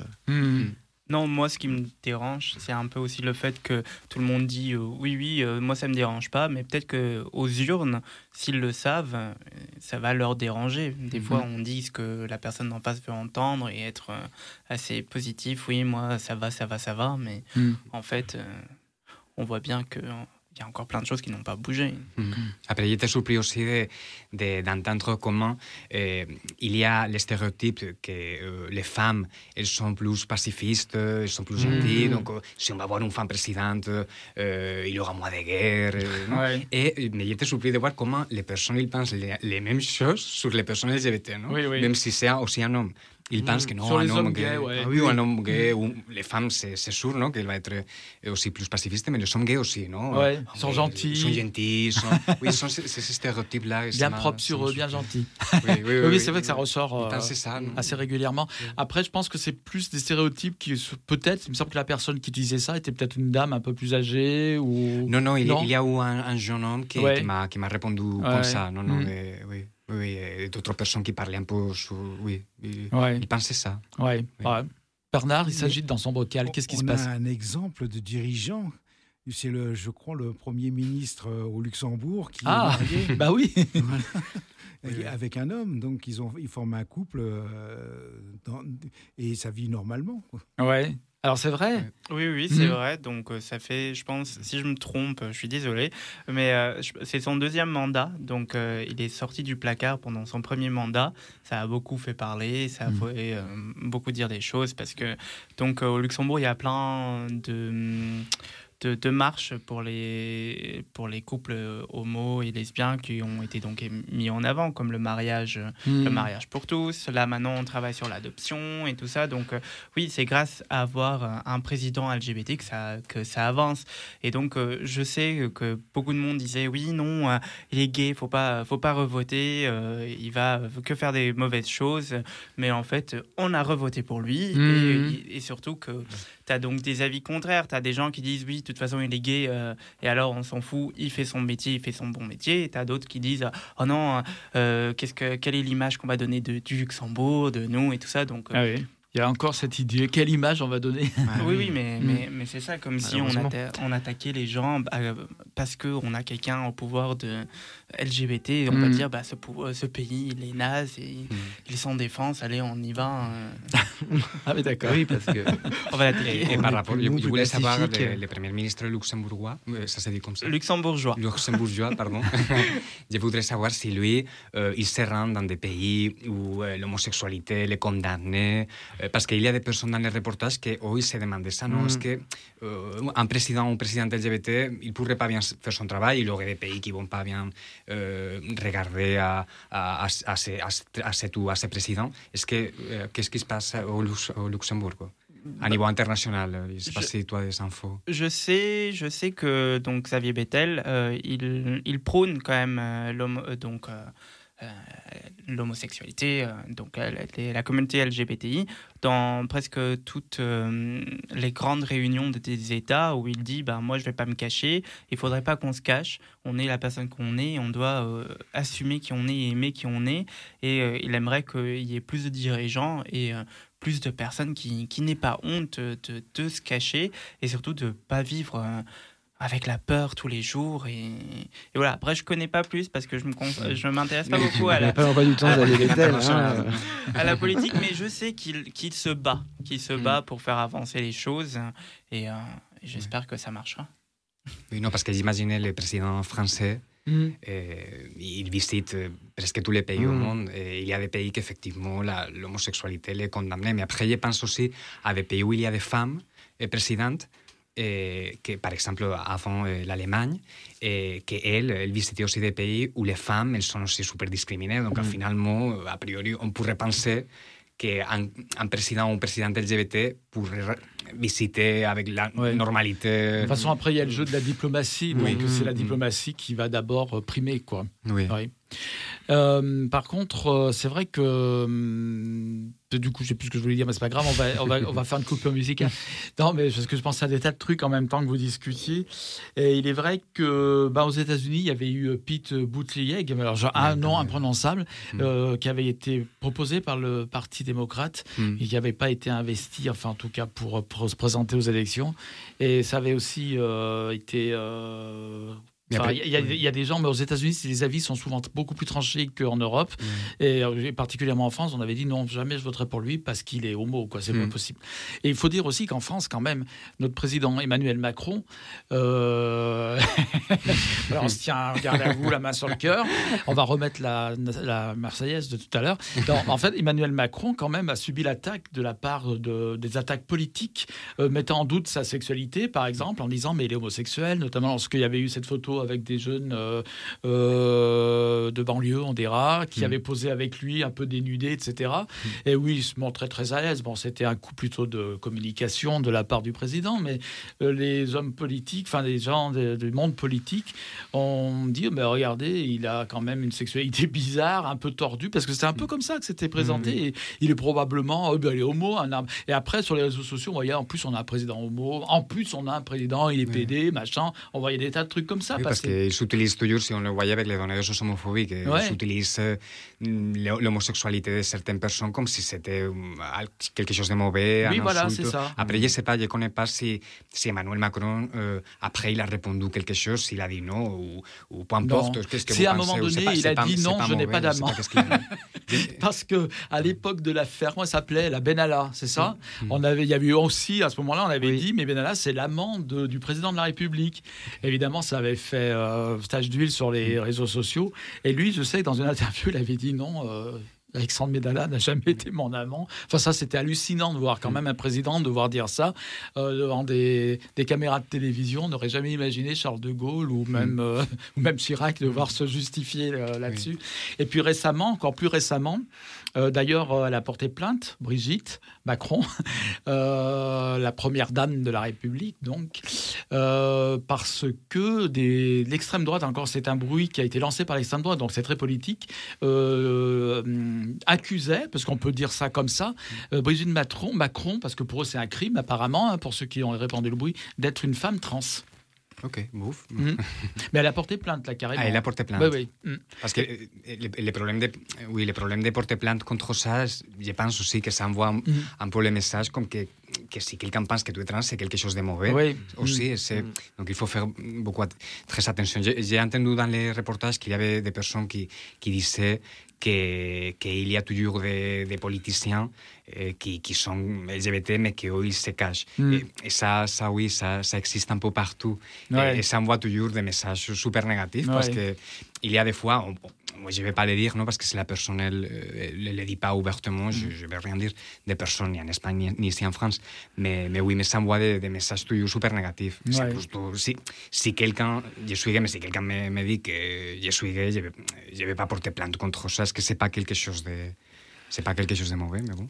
Oui. Pour Bah, Macron, oui, c'est mauvais Voilà. peut-être. Déjà de la part trans. de ceux qui ont lancé l'attaque, je dirais, euh, c'était de la- bon, c'est pas, ciblé- enfin, c'est pas une personne en particulier de l'extrême droite. Ça s'est passé dans les, euh, dans les, comment dire, euh, dans les sphères, comme on dit, euh, dans la sphère, facho- de la fachosphère, l'extrême droite. Voilà, de l'extrême droite. Oui. C'est sorti sur les réseaux sociaux et puis du coup, ça a fait aussi tache d'huile. Et donc elle, par contre, c'est vrai que Brigitte Macron a dit non, je vais porter plainte contre cette rumeur. Donc, pour, pour parce que pour c'est un insulte peut-être. Ouais, finalement. Parce que pour moi, si Oui. quelqu'un dit que je suis trans, je suis pas trans. Mais si quelqu'un veut dire que je suis trans, je dirais, pues moi, je suis pas trans, mais, mais bon. euh, Bah oui. euh, mais mais j'aurais aucun problème non Ah plus d'être trans. Et comme quoi l'homosexualité ou la transidentité peut être, euh, comment dire, encore euh, faire l'objet d'attaques politiques finalement, d'être un sujet d'attaque politique, comme c'était le cas euh, dans les années passées. Ça reste encore en 2022. Euh, on va pointer quelqu'un du doigt, un politique, parce qu'il est homo, parce qu'il est trans, euh, c'est embêtant, quoi, quand Oui. même. hein. En Oui. 2022, je trouve que ça fait un petit peu peur, je trouve. Bon, de toute façon, pour remettre un peu de gaieté dans notre émission, nous allons euh, écouter alors un titre que j'aime bien, moi, ça s'appelle Gay Parrots. Je sais pas si tu connais. Non, Vous non, connaissez pas, c'est Cosmo. Jarvis. C'est des mecs super sympas qui font la vidéo, elle est super sympa. Voilà. La couper à parole. Water is Vilain, too salty for me to even drink. I'd rather walk the dreaded plank than stay another week. But it's you, my love. You're my land hoy. And I'm sick of being beaten and whipped and lashed to death. I want one night with no gang rape, but I won't hold my breath. But it's you, my love. You're my land,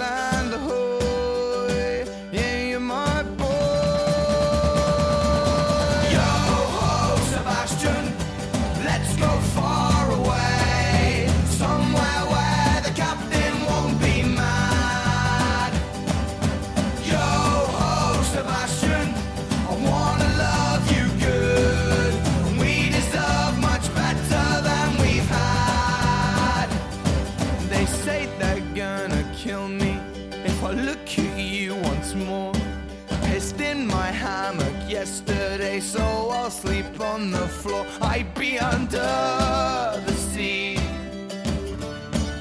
but you hold me above.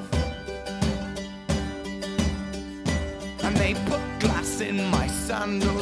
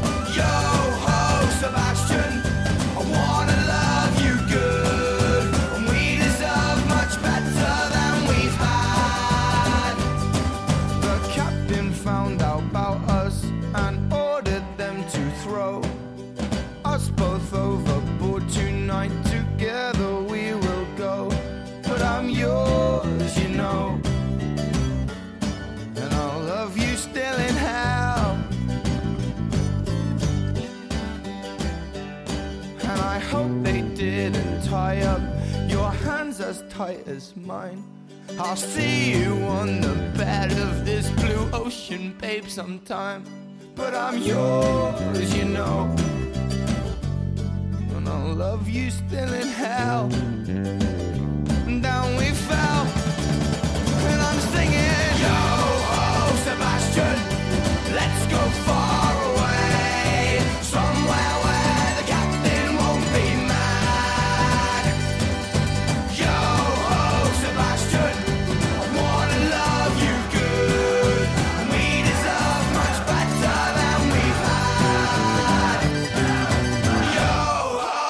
question. Let's go far away. Somewhere where the captain won't be mad. I wanna love you good. We deserve much better than we've had. We deserve much better than we've had.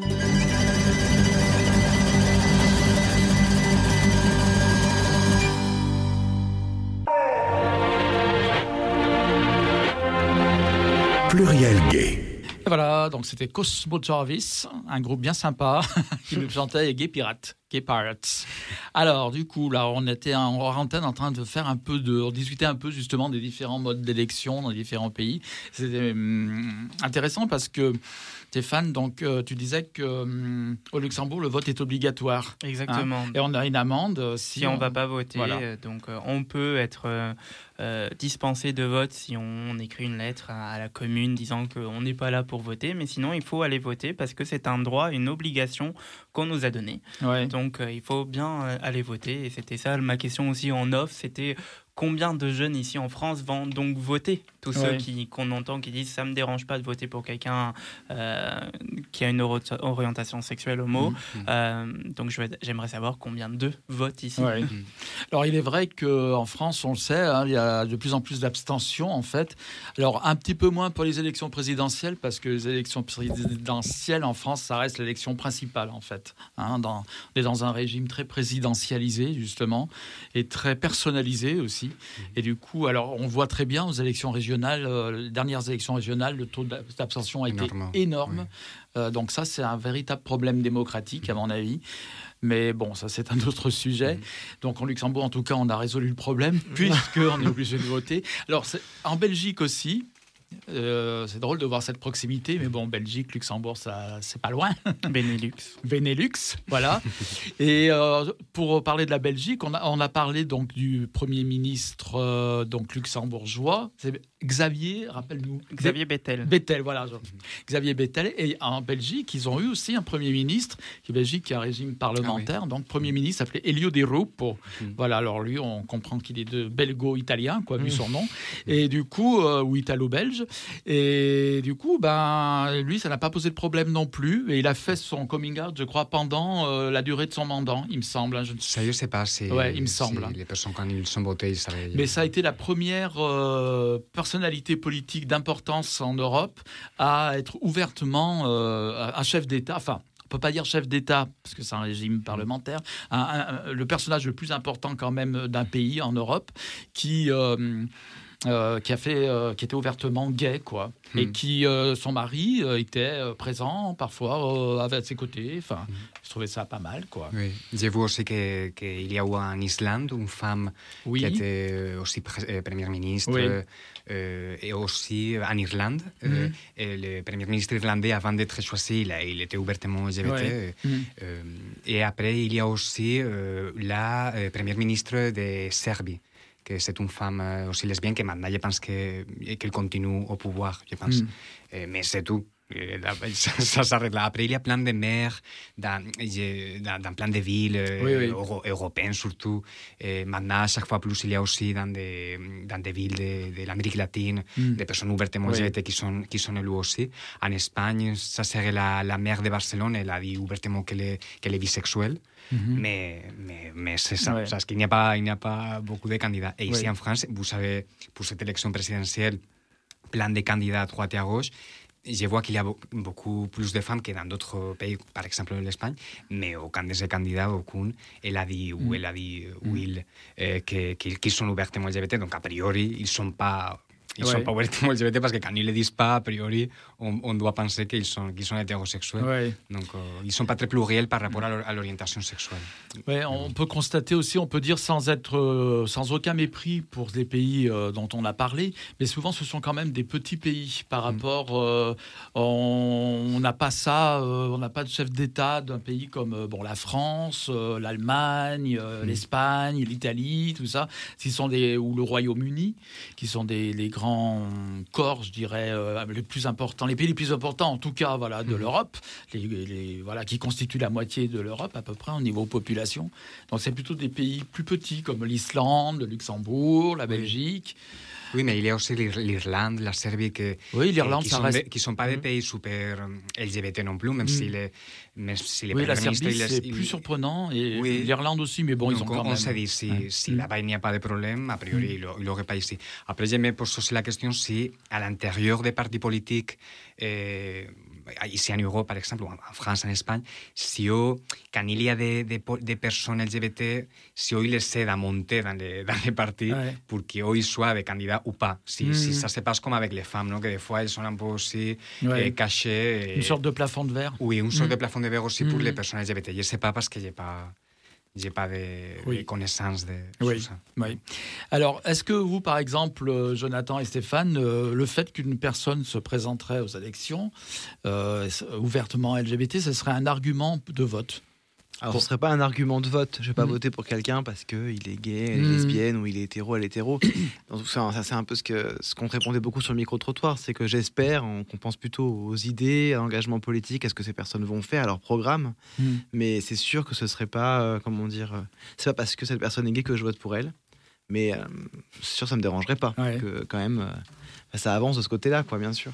Et du coup, toi, Stéphane, tu votes pas en France, tu peux Non. pas. T'es Non, pas, non. na- t'es pas français. Ah non. Attention, hein. Et je veux pas l'être. Ouh là là, c'est encore pire, ça.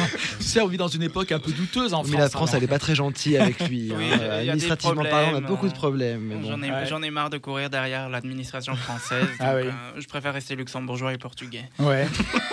Et t'as aussi la nationalité Oui, j'ai la- portugaise. J'ai la double nationalité. Ah, et toi, et toi voté pour le Portugal parce qu'il y avait des élections le Oui. week-end dernier Non, là, je suis pas obligé non plus, donc je Ah oui. mais, euh, mais oui, au Luxembourg, euh, comme j'y habite plus, donc je vote plus non plus. Mais, mais l'idée me traverse pas de, de Ah oui. me faire nationaliser français. Ouais, euh, ouais. Et vous n'êtes pas marié Tiens, une question toute bébête, mais. On est euh, Pas concubins. encore. Non, on a, on signé un papier de concubinage. Voilà, on est concubins pour l'instant. D'accord. Mais les étapes viendront hein, Ouais. et d'autres étapes peut-être aussi, on espère, quand, quand ça avancera Mm. aussi, parce que oui, on a envie de se marier. Maintenant, la question, c'est qui va poser la question Ouais. Parce On que. Ça pourrait faire l'objet d'une. Mais dans les faits, euh, j'aime l'idée qu'on puisse se marier en France, par contre. Ça, c'est Mm. quelque chose que je suis content, hein, que ce soit un truc euh, qui, soit, Ouais. euh, qui a Mm. été euh, posé, acté. euh. Ouais. Et après, on a envie d'avoir euh, un enfant. Donc euh, ça, c'est c'est déjà la prochaine question, c'est où et comment. Donc euh, Autre combat. voilà. Ouais. D'accord. Alors, euh, euh, toi, tu disais, euh, Raoul, euh, dans ton pays d'origine, l'Espagne, euh, on n'a pas le droit de- d'avoir des procurations. On peut pas voter comme nous en par procuration. Non. Et au Portugal, c'est pareil, effectivement. Oui. Ouais. Tu Mm. peux voter par, euh, par euh, en, en- antécédent. Voilà, Mm. tu peux le déjà voter, tu envoies, après ça va compter, mais Mm. personne ne va voter pour toi. Ouais. C'est pour ça qu'on va chercher les vieux à la maison des vieux. Oui, on fait ça. Est-ce qu'en en Espagne, ils font ça? Est-ce qu'ils font la même chose? Cette Mais les pauvres. On va chercher les votes. Oui. On, appelle comme ça. votes, on va acheter les votes et quand les candidats arrivent euh, pour chercher des gens, oui, c'est pour Ouais. qu'ils aillent voter pour toi. Ouais. Oui, on voit ça. Et c'est vrai que. Oui, vas-y. Non, non, qu'il y a toujours la manière un peu de- d'arnaquer le système. Ouais. Mais bon, moi, je préférerais un système comme le vôtre. Je trouve Mhm. ça plus confortable parce qu'il y a plein de fois que, surtout, par exemple, dans mon cas, non, que, que j'habite pas en Espagne, et moi, je ne peux pas voter ici en France. Mm. Comme je suis espagnol, je ne peux pas voter pour les élections présidentielles en France, mais je peux voter pour les élections Oui. présidentielles en Espagne et pour les élections aussi dans la région de Valence. Et, et je dois toujours le faire par la poste avec les Mm. consulats. C'est très- c'est très compliqué. Et des fois, les personnes, ils votent comme ça et, et les votes n'arrivent pas à temps. Mm. Donc, ton vote, il est perdu. D'accord. Comme la France, elle est juste à côté de l'Espagne, Mm. il n'y a pas de problème, mais des Espagnols qui vivent et très loin, oui, Mm. oui, ils sont, ils sont plein de problèmes. Donc, il y a plein d'abstentions. Ouais. Oui. Alors, euh, moi, quand je, je pense à la péninsule ibérique, donc Espagne et Portugal, ça tombe bien, vous en avez des représentants finalement, j'ai toujours été impressionné par euh, justement les droits LGBT, à quel point ils ont évolué beaucoup plus rapidement qu'en France, y compris au Portugal d'ailleurs. Parce que vous avez eu au Portugal, enfin le Portugal a eu le mariage pour tout ça avant nous. Mhm. Euh, L'Espagne, euh, au niveau de la PMA, est très en avance. Et d'ailleurs, je crois qu'il y a une nouvelle disposition pour rendre gratuite la PMA en Espagne, il me Oui, semble. hein? oui, oui, Mm. oui, Actuellement. ça- actuellement, oui, oui, oui. Déjà, ça a été approuvé en 2005. Ouais. Mais après, c'est vrai qu'il y avait des problèmes toujours euh, avec la gratuité, avec Mm. l'accès de certaines femmes. Mm. Et, a priori, ça, ça devrait se faire. Je ne sais pas si ça a été déjà approuvé. Ça a été annoncé que, que ça allait se faire, mais je ne sais pas si ça a été déjà Ouais.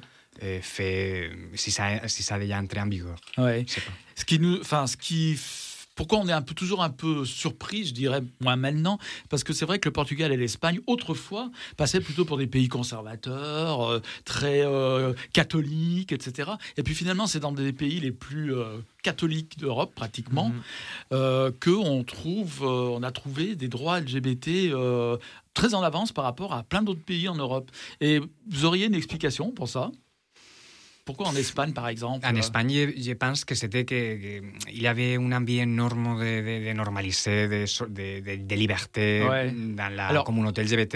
Est-ce que c'est dû la- peut-être au fait euh, de... Vous avez eu, euh, comme au Portugal d'ailleurs, Oui. une dictature, euh, on va dire fasciste, on peut l'appeler comme Oui, ça, oui. jusqu'à euh, longtemps. Est-ce que ça peut jouer, ça, justement, que les gens ont besoin d'un seul coup, envie de s'éclater, d'avoir une soif de liberté euh, Oui. Peut-être que oui, mais dans mon cas, par exemple, que je n'ai pas vécu la, la dictature, je me rappelle en 2005, j'étais encore au lycée, Ouais. mais j'avais quand même super envie de, de, Mm. de- de- liberté, de- d'approuver les mariages pour tous, l'adoption. Euh, mais oui, mais les, les personnes les, plus âgées, oui, ils venaient de cette euh, dictature. dans la dictature en Espagne, ils sont euh, torturés, incarcérés, les Mm. personnes homosexuelles, LGBT, Ouais. surtout c'était les hommes, non? parce que les femmes, on dirait que les- les dictatures, euh, ils pensent que les femmes, elles sont même pas ni lesbiennes ni rien, Ouais. mais les hommes, oui. Ils sont juste là pour faire des Oui, enfants, en oui, général. oui. Donc il y avait Mm. des lois contre les personnes, euh, euh, les hommes surtout homosexuels, mais les femmes aussi, mais, mais surtout les hommes. Ouais.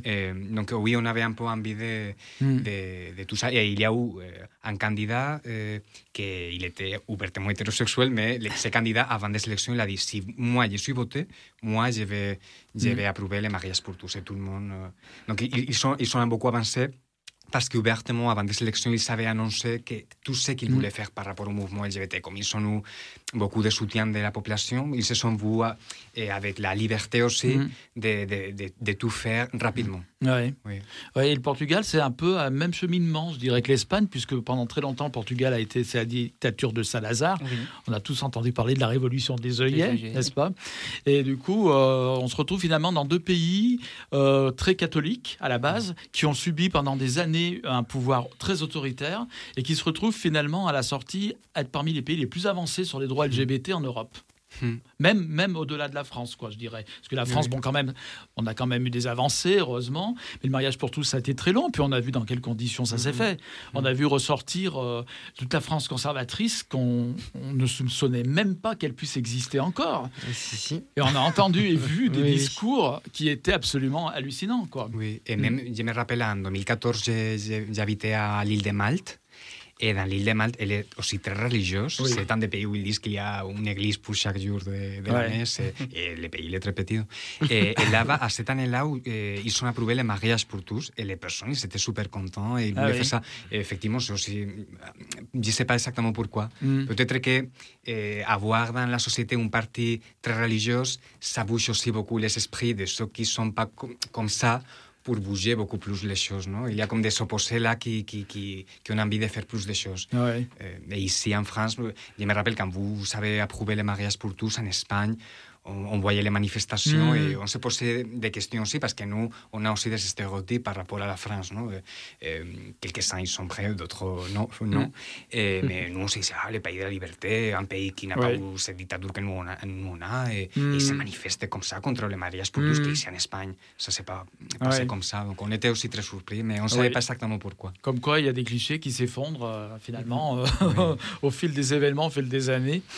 Et euh, bon, en France, il y a quand même eu des événements importants récemment en politique, du moins, là, par exemple, l'interdiction des thérapies de conversion, je dirais enfin.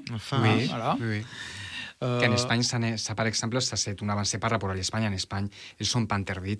Pour l'ins- Ouais. pour l'instant, ça va être interdit. Ouais. Ils sont interdits dans quelques régions. Mhm. Parce qu'en Espagne, les régions, ils peuvent aussi euh, euh, réguler ça. Mhm. Mais par exemple, dans, dans la région où je viens, c'est interdit. A des amont, à, à Madrid aussi. Mais à niveau estatal, ça va, ça va venir bientôt. Mais vous, vous l'avez Ouais. fait avant. Ouais, ouais. Et bon, la loi vient, a été promulguée euh, hier, donc du coup, ça y est, c'est bon. Et puis, qu'est-ce qu'il y a eu encore récemment comme avancée? C'est le don des, du sang? Ouvert aux homosexuels. Parce que jusque-là, il y avait la mention de. Ah, mais ça, je savais même pas. Oui. D'accord. Bah, super. On peut donner notre sang. C'est un arrêté. Oui, c'est ça. Alors, il a fallu qu'ils arrivent peut-être à avoir des pénuries énormes de sang pour Ah, euh, le faire. Mais en tout cas, euh, une chose de sûre, c'est que jusque-là, lorsqu'on remplissait un formulaire, on- il y avait une question sur l'orientation sexuelle pour donner Mhm. son sang qui a maintenant disparu. Moi, j'ai menti. Hein. Ouais, bah oui. bien sûr. J'ai menti Ouais, quand bah j'ai oui. donné mon sang des Mhm. fois. euh, j'ai pour ça que ça a un côté un peu hypocrite. C'est- Ça, ça avait un côté un peu hypocrite. Bien cette, sûr, j'avais fait des tests avant, mon sang Ouais. était, tout allait bien. mais, euh, de toute façon, il faut mentir malheureusement pour beaucoup Mm. de choses dans la vie encore. Et c'est pour ça qu'on a plutôt envie que ça, les choses avancent. Quoi. Ouais. Hmm. Bien sûr. Donc, euh, bah écoutez, euh, moi je vote Gigi ou Boubou hein, pour les élections présidentielles. Je sais pas ce que tu en penses. ouais. mais j'ai pas encore mon Moi, programme, moi, moi, hein, je vous le déconseille vraiment. si se présentent ensemble, euh, un pour président, l'autre pour euh, euh, premier ministre, oui, je, je vote. Ça, on va réfléchir, on va réfléchir. Peut-être un épisode, peut-être euh, accès politique éventuellement. Exactement, devant le miroir. On a des deux qui se présentent, Ouais. ça peut être sympa.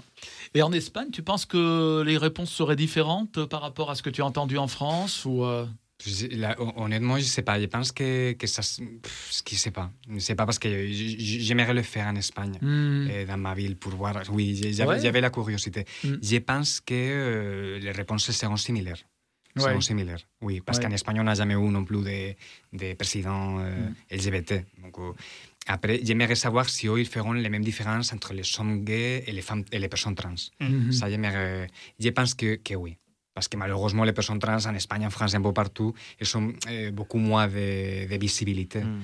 Donc euh, oui, a priori, je pense que ça serait similaire. Et je pense qu'en Espagne, comme il y a, mm, ça fait déjà deux, trois ans qu'il y a l'e- l'extrême droite qui monte beaucoup aussi, je pense que la plupart des personnes diraient oui, je pense que oui, ça serait possible, mais l'extrême droite, euh, Mhm. elle est là. Parce qu'à Valence, quand j'ai parlé avec des personnes LGBT dans la rue, ils me disent qu'ils ont peur de se montrer des fois à cause de cette montée-là de l'extrême droite. Donc, euh, pour eux, je pense que les réponses elles- seraient un peu euh, vers là-bas, vers ces peurs-là. de- un candidat avec ces partis-là, je le vois un peu compliqué. Mhm. Comme ici avec les, les partis d'extrême droite aussi Ouais. en France. Oui, bien sûr.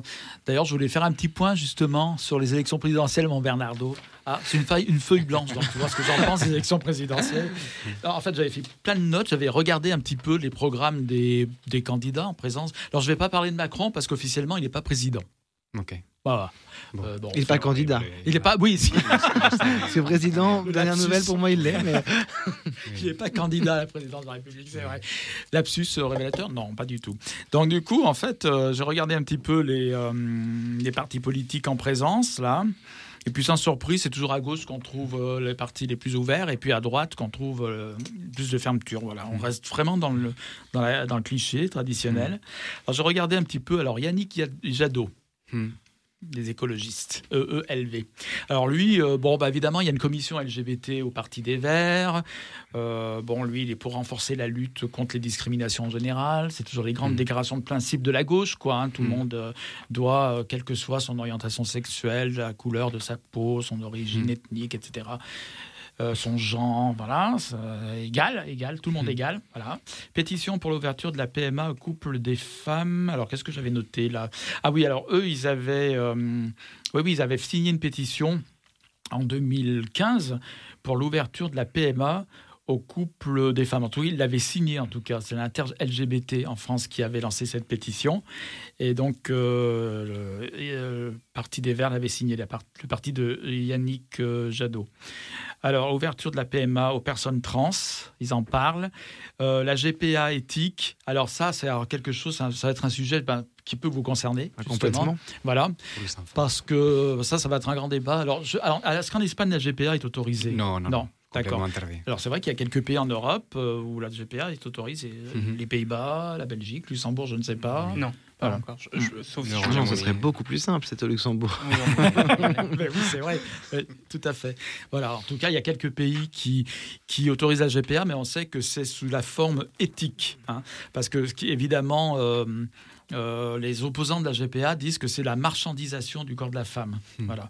Alors, la GPA éthique, c'est, ben, vous avez une bonne copine, par exemple, euh, qui dit, bon, ben, je vais porter votre enfant. Voilà. Et euh, officiellement, il n'y a pas de frais, il n'y a pas de, vous la payez pas. euh, voilà. C'est juste ouais. par bon, amitié pour vous. Mm, mm, quoi. mm. Et euh, voilà, ce qui, ce qui gêne aux entournures, c'est la GPA, style euh, je vais aux États-Unis, je paye une fortune pour louer le ventre d'une femme. Voilà. Et en gros, c'est ce que les, ressorti- enfin, les opposants de la GPA mettent toujours en avant. Or, certains partis politiques parlent de GPA comme elle se pratique, donc en Belgique et aux Pays-Bas. Voilà, il semblerait donc que Yannick Jadot n'a pas dans son programme, mais c'est des sujets qui sont euh, discutés en tout cas chez les Verts. Ensuite, on a les bon, on a Fabien Roussel. Alors lui, c'est le PC, parce que cette année, il y a une candidature du Parti communiste. Oui. Alors il y a Oui. encore un Parti communiste en France, et il y en a un en Espagne. Et il y a, mais, mais il est, Comme nous, il est très minoritaire. Voilà, comme nous, en oui. Portugal aussi, je pense. Et euh, du coup, euh, Fabien Roussel, lui, il se présente, parce que la, la- la fois dernière, les partis politiques, euh, la France Insoumise et le PC s'étaient présentés ensemble. Enfin, le PC avait soutenu la France Insoumise, là, ils sont séparés. Donc Fabien Roussel, c'est un peu, pas, un peu pareil, quoi. Dans, l'ensemble, le Parti communiste a beaucoup changé sur sa position sur l'homosexualité depuis les années 70, heureusement d'ailleurs. Euh, toujours pareil, des déclarations d'intention, lutte contre le racisme, lutte contre toutes les discriminations, le sexisme, l'homophobie, euh, violence faite, euh, lutte contre le patriarcat en général, voilà, avec des propositions. Hum, Il y a des propositions, mais il y a, dans les programmes, il n'y a rien en lien direct avec les droits des personnes LGBT. hein, Voilà. Pour certains, il y en a qui considèrent qu'on a presque tout, mais c'est peut-être pas le cas, puisque les personnes trans ont encore euh, des droits revendiqués. Et puis, bon, on peut parler de la GPA aussi, effectivement. Alors, Philippe Poutou et Nathalie Arthaud, alors eux, c'est les plus à gauche là-bas. Euh, le NPA pour Philippe Poutou et la lutte ouvrière pour Nathalie Arthaud. Alors, ça, c'est pareil, c'est des partis, les intentions de vote, c'est 1 ou 2% quoi. hein. Faut pas, faut pas se leurrer, mais bon, c'est comme ça. Mais alors, eux, c'est des partis révolutionnaires. Donc, les partis révolutionnaires, ils partent du principe que tout est révolutionnaire et que l'homosexualité elle-même peut être considérée comme révolutionnaire. Donc, du coup, la libération des LGBT, ça passe par la révolution. Voilà, ni plus ni moins. Il faut faire la révolution, voilà, et tout le monde sera égal, voilà. Donc là, la révolution sexuelle est liée à la révolution sociale, liée à la, à- voilà, au changement de société, parce qu'eux, ils veulent un changement radical de société, mort au capitalisme, etc., mort au Une consumérisme. révolution pacifique Voilà. Comment, ils- comment ils veulent ce- cette révolution C'est avec le pacifisme? Ah bah, euh, bah, euh, il parle pas de guerre en tout cas, ça c'est sûr. Il parle pas de prendre les armes et de prendre le pouvoir par le, non, euh, par euh, en convaincant les gens. Voilà, en convaincant que leur intérêt c'est d'être révolutionnaire, y compris euh, les homosexuels, donc les personnes LGBT. Voilà, donc on sait quand même que les partis de gauche, traditionnellement, mais ça c'est ancien, étaient plutôt défavorables euh, à l'homosexualité, considérant que c'était contraire au principe euh, de l'égalité, surtout que c'était un vice bourgeois. Enfin, il y avait toute une, euh, catégorisation comme ça, sémantique, qui était assez désagréable, jusque dans les années, fin des années 80. Euh, euh, donc, euh, ah, sauf peut-être les trotskistes, justement, qui eux ont toujours eu une ouverture d'esprit beaucoup plus importante que les autres mouvements euh, de gauche, comme les communistes et marxistes, etc. Or, euh, bon, euh, elle- euh, lutte ouvrière, on dira que traditionnellement ses racines sont trotskistes. Donc on dira que c'est un des rares partis d'extrême gauche qui peut-être n'a pas des racines, enfin, n'a pas eu à un moment donné un discours véritablement homophobe. S'il n'a pas défendu les droits des homos, en tout cas n'a pas eu de discours homophobe. quoi, voilà. Bon, voilà. Après, il y a Christiane Taubira. Alors, Christiane Taubira, c'est grâce à elle qu'on a le mariage pour tous. Donc, du coup, euh, on, est- on aurait, on aurait tendance à dire qu'elle est bien sympathique, mais elle l'est. Elle reste très sympathique hein, dans le domaine de- hum, qui nous concerne. Euh, Je ne pense pas qu'elle a changé de Kazakh entre-temps. Donc, on sait que maintenant, elle est euh, candidate aussi. Celle qui a porté le projet de loi, c'est surtout ces faits d'armes qu'on peut rappeler. hein. Elle a porté le projet de loi du mariage pour tous et de l'adoption. Donc, mariage pour les personnes de même sexe. Mais En ce qui concerne l'adoption, par contre, ça a été un petit peu, pas l'adoption, mais la PMA, ça a été un petit peu une fausse couche. Hein, parce que euh, dans la loi, euh, initialement, euh, il était prévu la PMA dans le mariage pour tous. Or, quand la loi, le pro- la proposition de loi, le projet de loi est arrivé au Parlement, on s'est rendu compte que la PMA avait été oubliée. hein, alors que pendant la campagne électorale, ils en avaient parlé. Mais c'était la campagne électorale. Voilà, alors du coup, on se retrouve, on s'est retrouvé avec une, une, une loi euh, un peu sans PMA, quoi, avec l'adoption mais sans PMA. Et on sait que l'adoption, c'est encore très compliqué pour les couples homosexuels à actuelle de pouvoir adopter dans de bonnes conditions. Donc euh, voilà.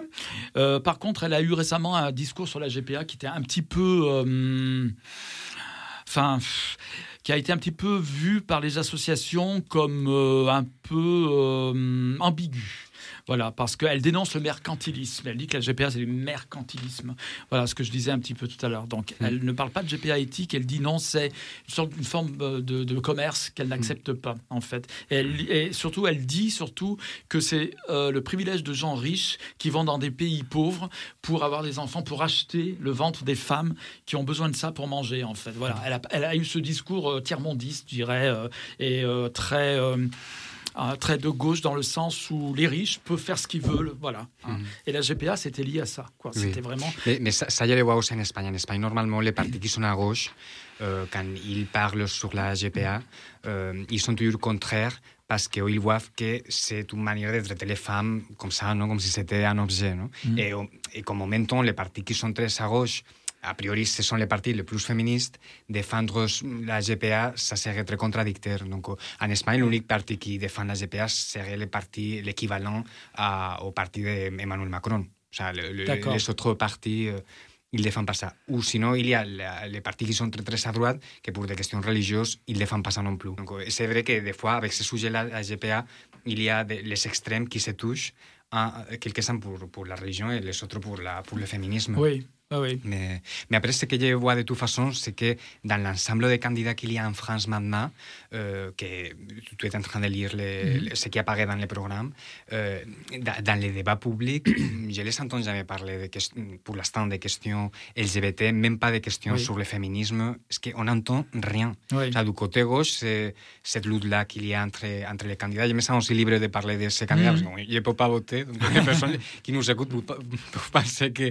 que je que je, que je fais pas le prosélytisme pour aucun candidat parce que moi, je ne peux pas voter. Et, et donc, ce que c'est ça, c'est que comme si le sujet il s'était co- LGBT il c'était complètement invisible. Oui. Alors, il est vrai que dans les programmes des candidats, en règle générale, le sujet n'est pas directement traité, en fait, hein, y compris celui de la GPA en réalité. C'est juste des, des, dis- des- des discours d'intention, parfois même pas des candidats eux-mêmes, mais de- d'autres, euh, d'autres, euh, je dirais, euh, personnalités de leur parti, etc., etc.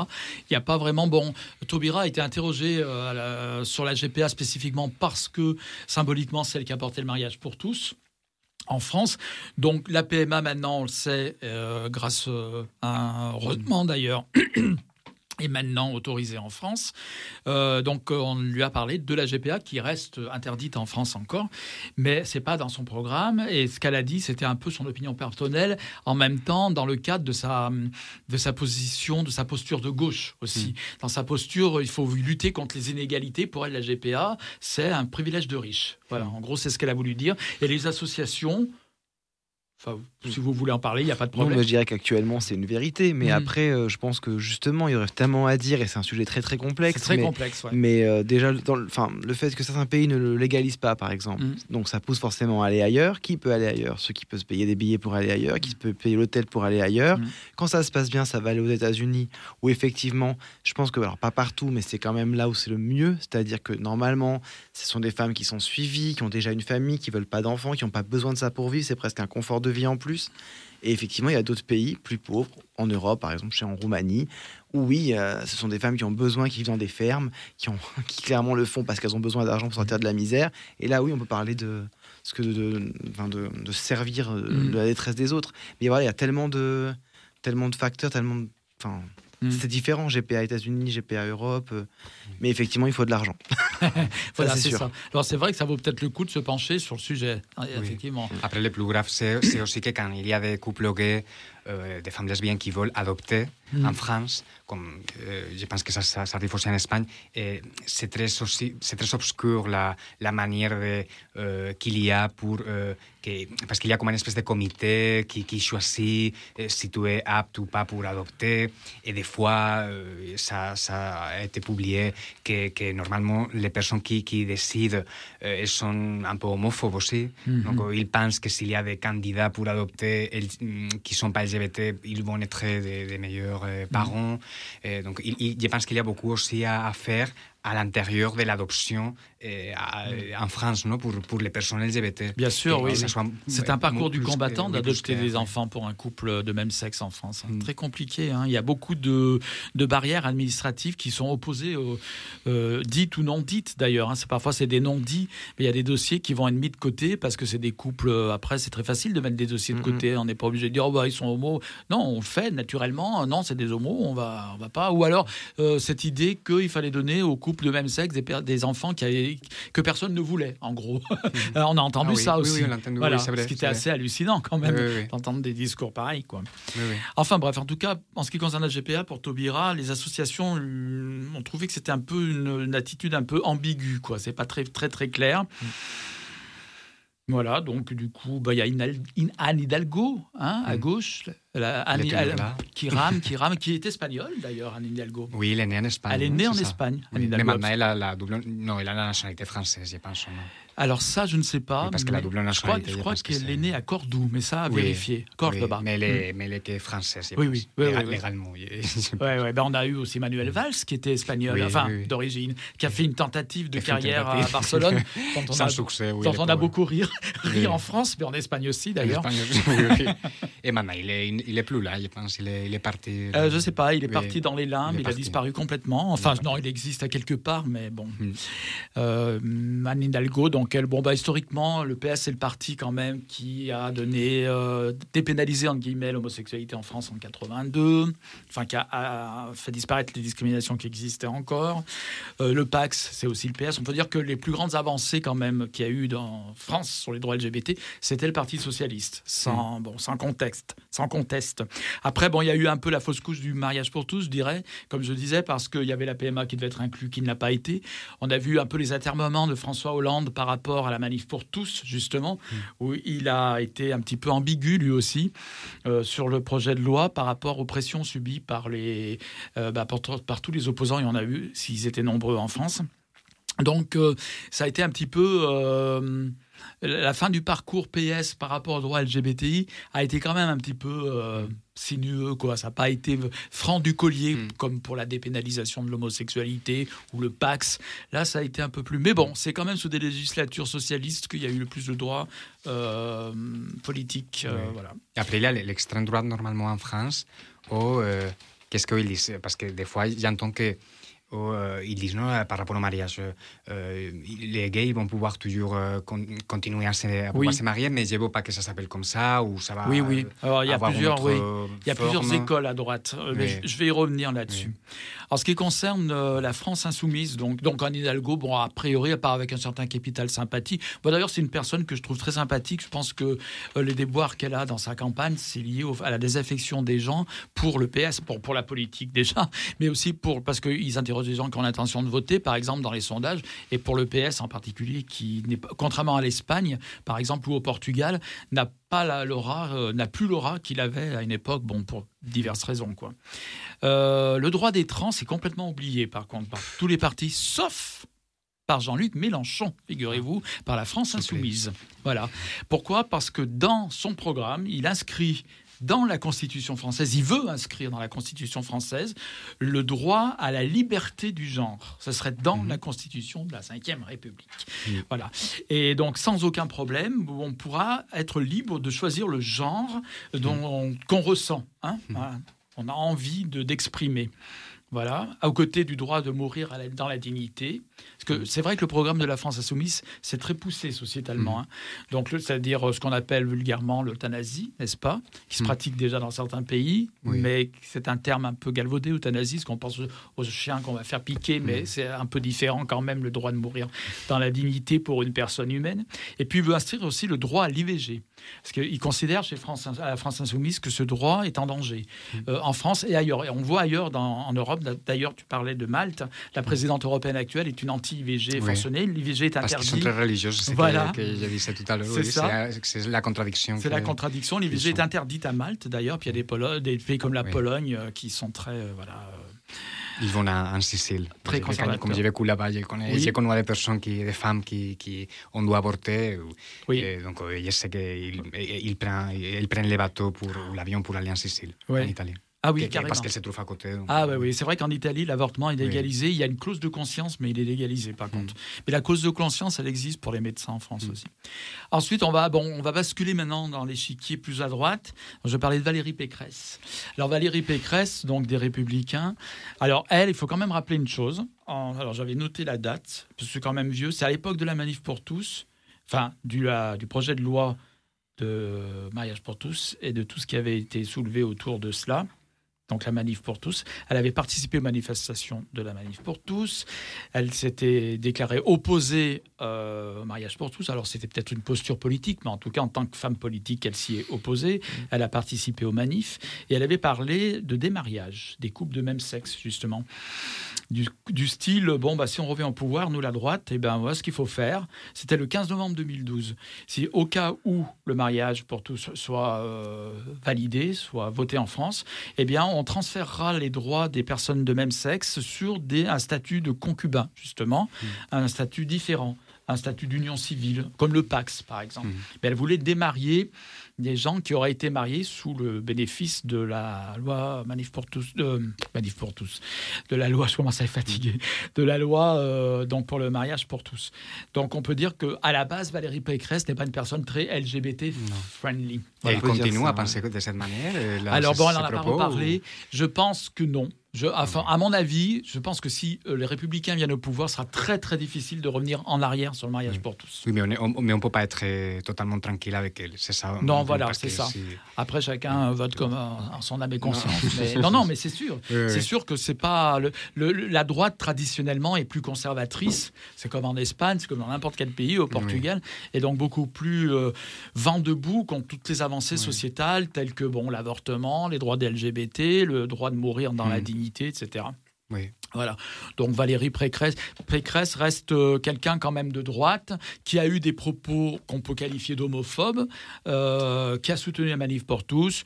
Bon, euh, dans, en région Île-de-France, euh, puisqu'elle est présidente de la région Île-de-France, les associations n'ont pas eu à déplorer, comme ici en Auvergne-Rhône-Alpes, de la part de Laurent Wauquiez, des baisses de subventions des associations LGBT. Ce qui est paradoxal quand même, puisqu'elle a quand même un discours plutôt euh, bon, conservateur, que nous, en Auvergne-Rhône-Alpes, ici avec Laurent Wauquiez, qui est du même parti que Valérie Pécresse, euh, toutes les associations LGBT, il faut le savoir, à l'exception du festival Écran Mixte d'ailleurs, à signaler qui va commencer dans un mois, toutes les subventions ont été liquidées. hein. Euh, tout ce que la région donnait, le centre LGBT n'a pas de subvention de la région, n'a plus, alors qu'il en avait. C'était pas des grosses subventions, c'est 4 000 euros, 5 000 euros, mais c'est pour le symbole, quoi. Hein? Bernard, tu veux parler, je le sens, non? Bien, la première année, euh, quand Vauquier était là, il avait sucré le, le- le- la participation à écran mixte. Oui. C'est après qu'elle est revenue. Oui, c'est ça. Exactement. Il avait Ouais. sucré effectivement les subventions à écran mix et après elle est revenue. Voilà. Elle est revenue euh, parce que euh, la- l'adjointe à la culture à la région était par hasard tombée sur une, la soirée de lancement du festival. Elle avait trouvé ça génial, comme quoi il suffit de pas grand-chose. Et du coup, ils ont restitué les, les subventions au festival écran mix. il y avait des grandes institutions derrière, comme Oui. Air France et tout ça. hein. Oui, oui. Mm. Oui, et l'année dernière, au Festival Écran Mixte, eh, je suis allé à la, à la soirée de clôture et, et ah, j'étais à côté par hasard de- du maire de, de Ouais. Lyon et il y avait aussi d'autres de- oui, Ouais, de- ouais. de- du Parti Socialiste et de Mhm. la France Insoumise à Lyon eh, qui gouvernent ensemble. Ils étaient là et les organisateurs du festival ils ont dit que c'était la première fois dans l'histoire du festival que le maire Oui. C'est vrai. assistait. Oui. Et oui, Oui. je me suis bouffe. Et- Oui, parce qu'auparavant, le maire de Lyon, donc Colomb, euh, lui, euh, ne venait pas en personne. Il a envoyé délégué euh, l'adjoint à la culture, qui était présent, mais le maire euh, lui-même n'était jamais venu. Il a fallu attendre le, le maire euh, Grégory Peut-être qu'il pensait que, que les autres pouvaient penser qu'il était gay, trans. Oui, et puis c'est un peu le genre, euh, un peu euh, entre. Voilà, on veut, on veut ménager la chèvre et le chou. Au niveau politique, on va pas se mettre à dos tout le monde, quoi. hein. On veut essayer de ménager tout le monde, un peu ce que François Hollande a voulu faire à- au moment du projet Mm. de la loi mariage pour tous. Puis après, on bascule dans là-bas, loin, loin, loin, loin, dans l'extrême droite. Alors, je vais pas m'étendre sur l'extrême droite, puisqu'on sait, bon, l'extrême droite est représentée euh, par Marine Le Pen. Et puis évidemment par Éric Zemmour, comment euh, tout le monde en a entendu parler d'Éric Zemmour. Oui. Et bon, inutile de dire que Éric Zemmour, euh, bah voilà, les droits des LGBT, c'est hors de question pour lui. À- Au pire, au mieux, c'est un- une question privée et puis ça reste dans les alcôves et puis il n'y a pas de à avoir de spécificité parce qu'on est gay, lesbienne, etc. Donc euh, voilà, on a compris. Euh, il appelle woke tous les mouvements un peu progressistes socialement. Euh, il balance, c'est devenu une insulte maintenant woke dans la bouche des politiques. Donc du coup, euh, c'est ce qu'il fait allègrement. Marine Le Pen, elle, euh, on peut dire que c'est aussi une conservatrice, on peut pas dire qu'elle soit grande militante des droits LGBT. Elle s'est servie, comme beaucoup, parfois certains politiques d'extrême droite, de l'homosexualité pour dire oui, mais regardez, l'immigration, euh, vous voyez ce que ça fait euh, aux homosexuels, c'est des gens dangereux, ils viennent de pays homophobes et dans les quartiers, on peut même pas se tenir main dans la main dans les quartiers où il y a beaucoup d'immigrés parce que on est sûr, voilà, elle, elle a instrumentalisé un petit peu, elle est devenue soudain très LGBT friendly et pour des raisons politiques, parce que pour elle c'était une façon de dénoncer l'immigration euh, en France, quoi, en disant qu'elle était contraire aux valeurs de, de la France et que d'un seul coup l'homosexualité était devenue une valeur française dans la bouche de Marine Le Pen. Après, il est vrai que le parti de Marine Le Pen a compté euh, des hommes essentiellement ouvertement homosexuels. hein. On ne peut pas le nier non plus. une exception. hein. Voilà, c'est des mais bon, il y a eu Ouais, aussi je des- dis à niveau de l'extrême droite d'avoir des personnes ouvertement. Voilà, mais c'est toujours pareil, des hommes en position de pouvoir, des hommes déjà, en position de pouvoir qui pensaient ne rien craindre certainement de quoi que ce soit. Et on sait très bien que par les périodes très autoritaires, comme le fascisme en Espagne, il y a eu des fascistes homosexuels. euh, Oui, oui, oui. Ouvertement, il y a je eu- sais pas si, si euh, Gérald, tu te souviens, euh, l'année dernière, je pense, c'était en Hongrie, euh, au Parlement européen, au- euh, européen euh, il y a eu un, un eurodéputé que, euh, hongrois euh, du parti de, de Viktor Orban, Oui. qui, qui, Oui, est- tout à qui c'est fait. aussi un parti d'extrême droite, qui a été aussi euh, arrêté lors d'une soirée Oui. euh, où il y avait des orgies. Ah oui, mais une soirée BDSM, je crois des carrément. Oui, avec des, avec des, d'autres des mecs en cuir, etc. Oui, ouais. et lui, Mm. je pense qu'il a démissionné, mais c'était Mm. quelqu'un, je dis ça parce que c'était quelqu'un qui ouvertement, il n'était pas, il pas LGBT, je, ne sais même pas s'il était marié et tout, je pense que oui, mais ah, lui, ouvertement, il avait critiqué des lois pour les personnes LGBT, en plus. Ouais. Et donc, et après, il a démissionné, mais c'est pour voir le- les degrés un peu de, de- Oui. de l'hypocrisie qu'il y a avec ce sujet. Absolument, aussi. et faisant partie d'un gouvernement euh, qui euh, a des lois homophobes, quoi, qui, prom- euh, qui- promulgue des lois Oui, homophobes, interdiction d'en parler à l'école, etc., d'en faire la publicité. Pour les enfants. Comme si on avait besoin de pub. Hein, franchement. Voilà, donc, euh, donc l'extrême droite, c'est peut-être pas trop la peine d'en parler trop longtemps. On sait que voilà, hein, c'est des fachos, puis c'est tout. Voilà. Pour résumer. Oui, oui, oui. On va dire ça comme ça. hein. Oui, oui. Et surtout, oui, contre nous. Euh, En Espagne, c'est pareil, mais en Espagne, les politiciens, ils, ils, ils- parlent beaucoup plus des des personnes LGBT, de, de ce qui se passerait s'il si, s'il y a l'extrême droite, par exemple, qui gouverne, avec les personnes LGBT, avec les femmes. Mais ici, ils disent, ils disent rien. Oui. C'est comme si nous, euh, on était en sécurité, tranquille. Et c'est pas vrai. parce qu'il y a Mm. des agressions euh, euh, presque tous les jours, euh, des personnes, euh, des, des, des- des hommes, des femmes trans, des, des personnes qui sont assassinées. euh, il faut seulement regarder, les, euh, Mm. lire les rapports de, de- sur l'homophobie de, de ces homophobes Oui. en France pour, pour voir que- qu'il faut faire quelque chose. Mm. Et avec les femmes, pareil, il y a des agressions et, et les féminicides et tout ça. Ils ne parlent pas beaucoup, euh, Mm. les candidats, sur ce sujet. Mm, c'est vrai, c'est vrai. Donc euh, voilà, c'est pour ça que vous vous présentez aux élections finalement en présidentielle. euh, Jonathan et Stéphane, Gigi et Boubou. Euh, vous, personnellement, justement, on parlait justement d'homophobie, etc., etc. Alors, Orantin en avait parlé un petit peu, bon, parce que quand on est des réseaux sociaux, quand on est public, on reçoit automatiquement aussi, euh, malheureusement, des messages qui sont pas toujours sympas. Alors, euh, ce qui était euh, c'était pas vraiment de l'homophobie, mais hors antenne, vous me disiez que par exemple, par rapport à scène de gainage, euh, vous aviez eu des, des commentaires euh, sur, sur, sur- l'aspect cliché, par exemple, et c'était des commentaires, eux, par contre, qui venaient de la communauté LGBT, on va dire. Oui. Je suppose par des, des- de gays essentiellement, j'imagine. Oui, oui. Mm. Ah bah, euh, de toute façon, c'est enfin, normal. C'est en tout cas, c'est c'est comme ça. Quand on fait des choses qu'on est exposées, euh, on va avoir des gens Mm. qui vont dire bravo, c'est super, et des gens qui vont dire c'est horrible ce que vous faites. Et surtout, on va se faire euh, des fois un peu pointer du doigt pour euh, certaines Mm. choses. Mm. Et notamment là, oui, euh, on a eu affaire à des pourquoi toujours des clichés de l'homosexualité, pourquoi des grandes folles, alors que bon, euh, dans les faits, euh, Stéphane et moi, enfin Boubou et Gigi, c'est un couple, euh, je dirais tout ce qu'il y a de plus euh, lambda. Mais je cherche pas, enfin, on cherche pas spécialement à développer des stéréotypes, mais après on se retient de rien. Mhm. Moi, je pense qu'on est masculin, on est féminin, et, et voilà. Enfin, il y a une part de féminin chez chacun, une part de masculin Voilà. chez chacun. Mais c'est vrai que du coup, on a reçu un petit peu des commentaires comme ça, parce que dans une scène, on, on va aller un peu plus dans le côté grande folle. euh, et Mhm. c'est vrai que c'est souvent euh, ben, des hommes homosexuels qui, on dirait, enfin, c'est pas on dirait, c'est c'est une sorte de peur aussi, de homophobie un peu intériorisée. On, Mhm. de, voilà, c'est encore pire pour eux. C'est un peu attention à cause de vous, euh, on va savoir que Ouais. on peut, on peut, on, peut- on peut, euh, se Ouais, comporter de manière féminine. euh, Mhm. Voilà, c'est plutôt des critiques de pourquoi est-ce qu'un homo doit être féminin? C'est Ouais. ça, c'est pourquoi et pourquoi est-ce qu'eux ils ont ces idées? Un homo Mm. n'a rien à voir avec féminin, masculin. Ni, euh, et voilà, on peut être qui on veut et surtout qu'on on se dit que dans une communauté comme ça qui est déjà très harcelée et, et on subit plein de critiques, c'est horrible de voir que dans notre propre communauté on est encore plus lynché pour des trucs qu'on pourrait être lynché par euh, des hétéros ou des d'autres personnes. C'est Ah oui. c'est dommage. Mais on a parlé ici souvent euh, de Bilal Hassani, par exemple, qui subit un véritable bashing de la part des gays, souvent, euh, du fait de sa, hum, son comportement euh, vestimentaire. Bon, il se, il se maquille, il apparaît parfois habillé avec des vêtements plutôt féminins, etc. Et il reçoit de la part de la communauté gay, essentiellement d'ailleurs, un, un fort bashing, quoi, un, un retour très, très, très négatif. Oui. Mm. Après, moi, je pense qu'il y a des différents. Euh, moi, je comprends aussi cer- certaines critiques euh, par rapport à comment les, les personnes LGBT euh, peuvent se montrer dans, les, dans, dans, dans l'audiovisuel, non les, euh, la- les, les séries, les, euh, les- les films. Parce que c'est vrai que euh, ça, fait, ça fait déjà un moment que les personnes LGBT on apparaissent plus, beaucoup plus dans, dans, dans l'audiovisuel, en France, aux États-Unis, en Espagne, un peu partout, et dans, dans plein de, en faisant plein de rôles.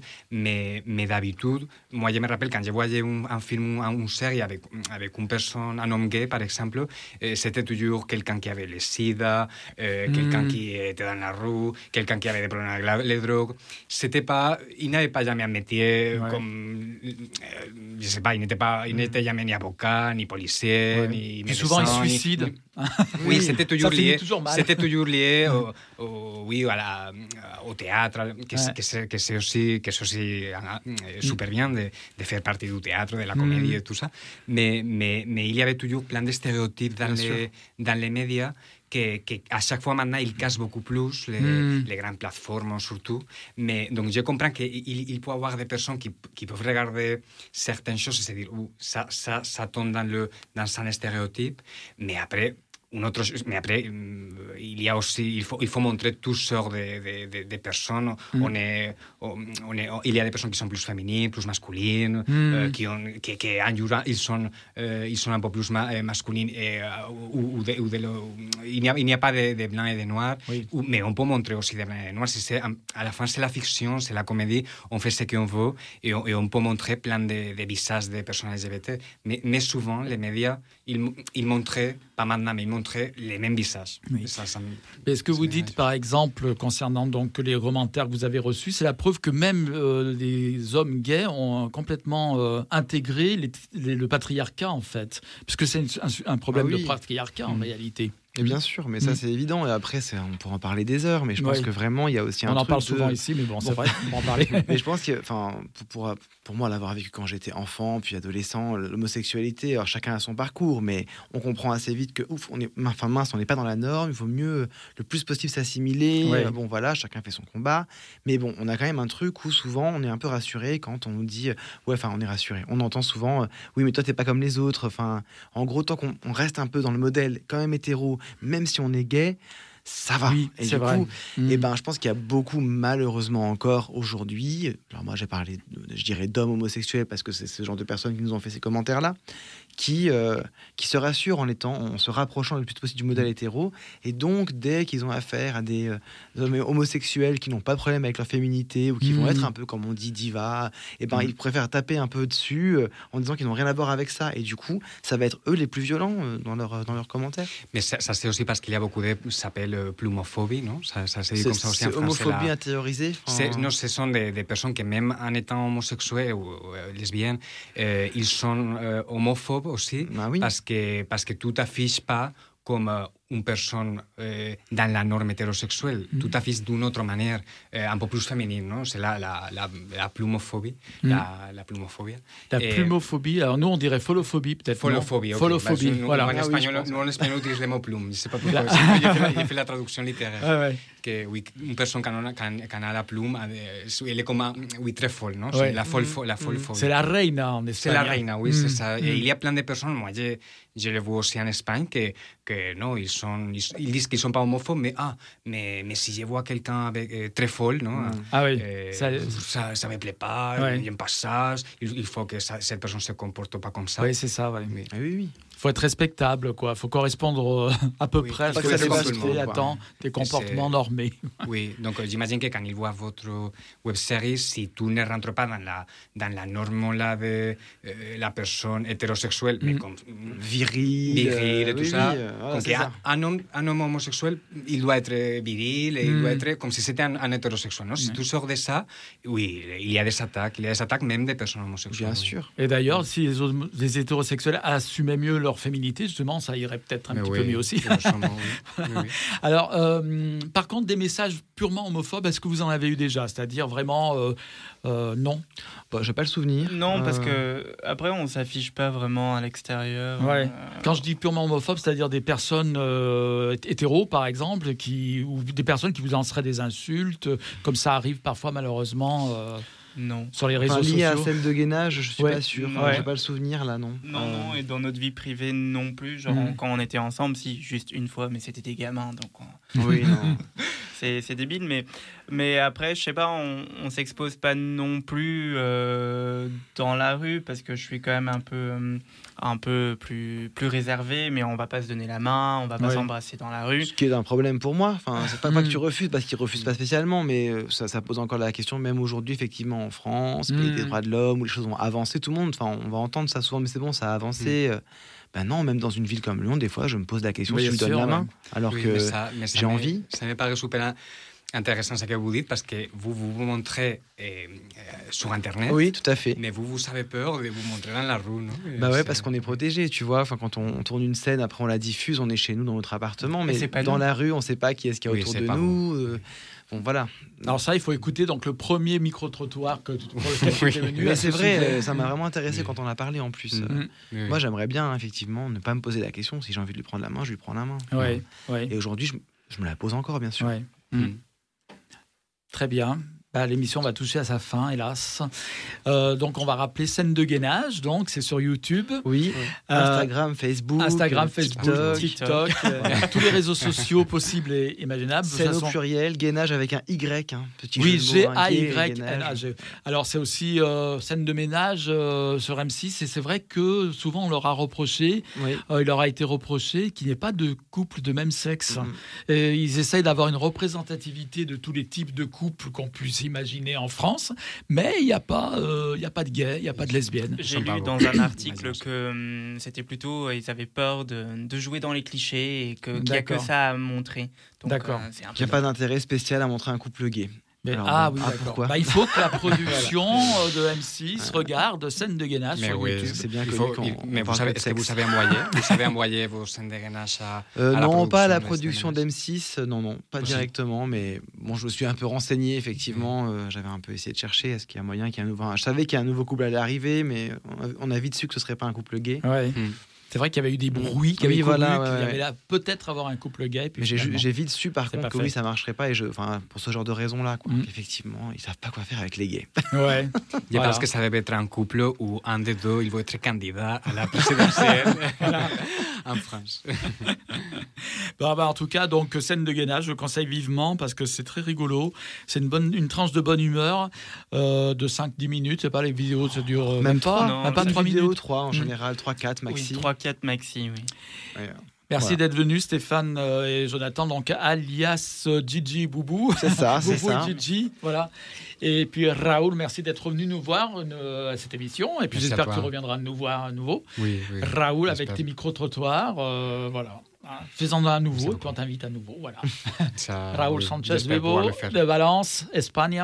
Et du coup, euh, oui, journaliste, évidemment, parce que c'est ton métier. hein, tu oui, as- par, oui, par mon compte. un vrai oui. journaliste. Oui, maintenant tu es un, Mais j'ai un- si je suis un journaliste, j'ai une carte de journaliste. Voilà. Je peux montrer. Ah ouais, donc tu peux te faufiler dans tout Je peux me faufiler partout. partout. Ah, Oui, c'est oui. intéressant. À l'Élysée, à l'Élysée pour voir Ouais. qui se passe. Merci Bernard, en tout cas, aussi pour. euh, oui, ah Est-ce que je pourrais faire une spéciale dédicace Oui, parce bien que sûr. j'étais sur les, sur les réseaux toute la, soirée et donc euh, merci à la famille qui a écouté, donc ma sœur et la belle famille, donc euh, elle, a- elle écrivait qu'elle disait mais moi je vous soutiens et tout, elle a tous suivi du Luxembourg, D'accord. donc la famille de Lorraine, donc je vous embrasse tous, merci à tous d'avoir écouté. Eh ben, Bis- bis à la salue. famille. Oui, la, bi- la- la bise à la famille, exactement. On embrasse tout le monde. J'embrasse tout le monde aussi, toute Voilà. ma famille. Moi aussi. Pas Moi aussi, j'embrasse tout le monde. Même Bernard, je t'embrasse, Bernard.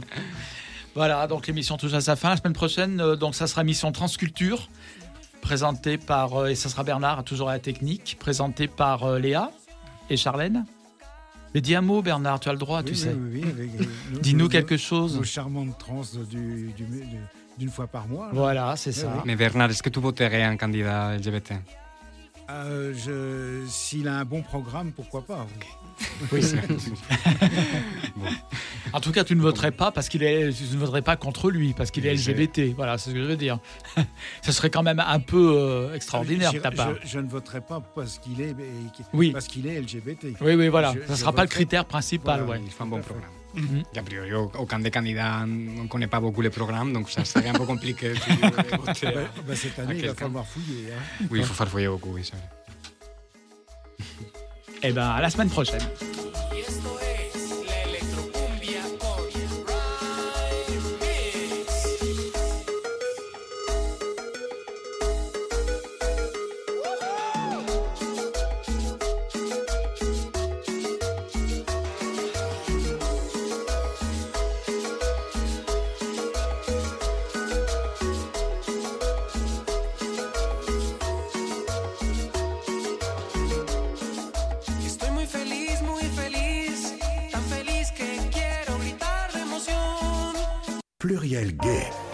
L'émission Gay de Radio Pluriel vous donne rendez-vous chaque mercredi sur Radio Pluriel.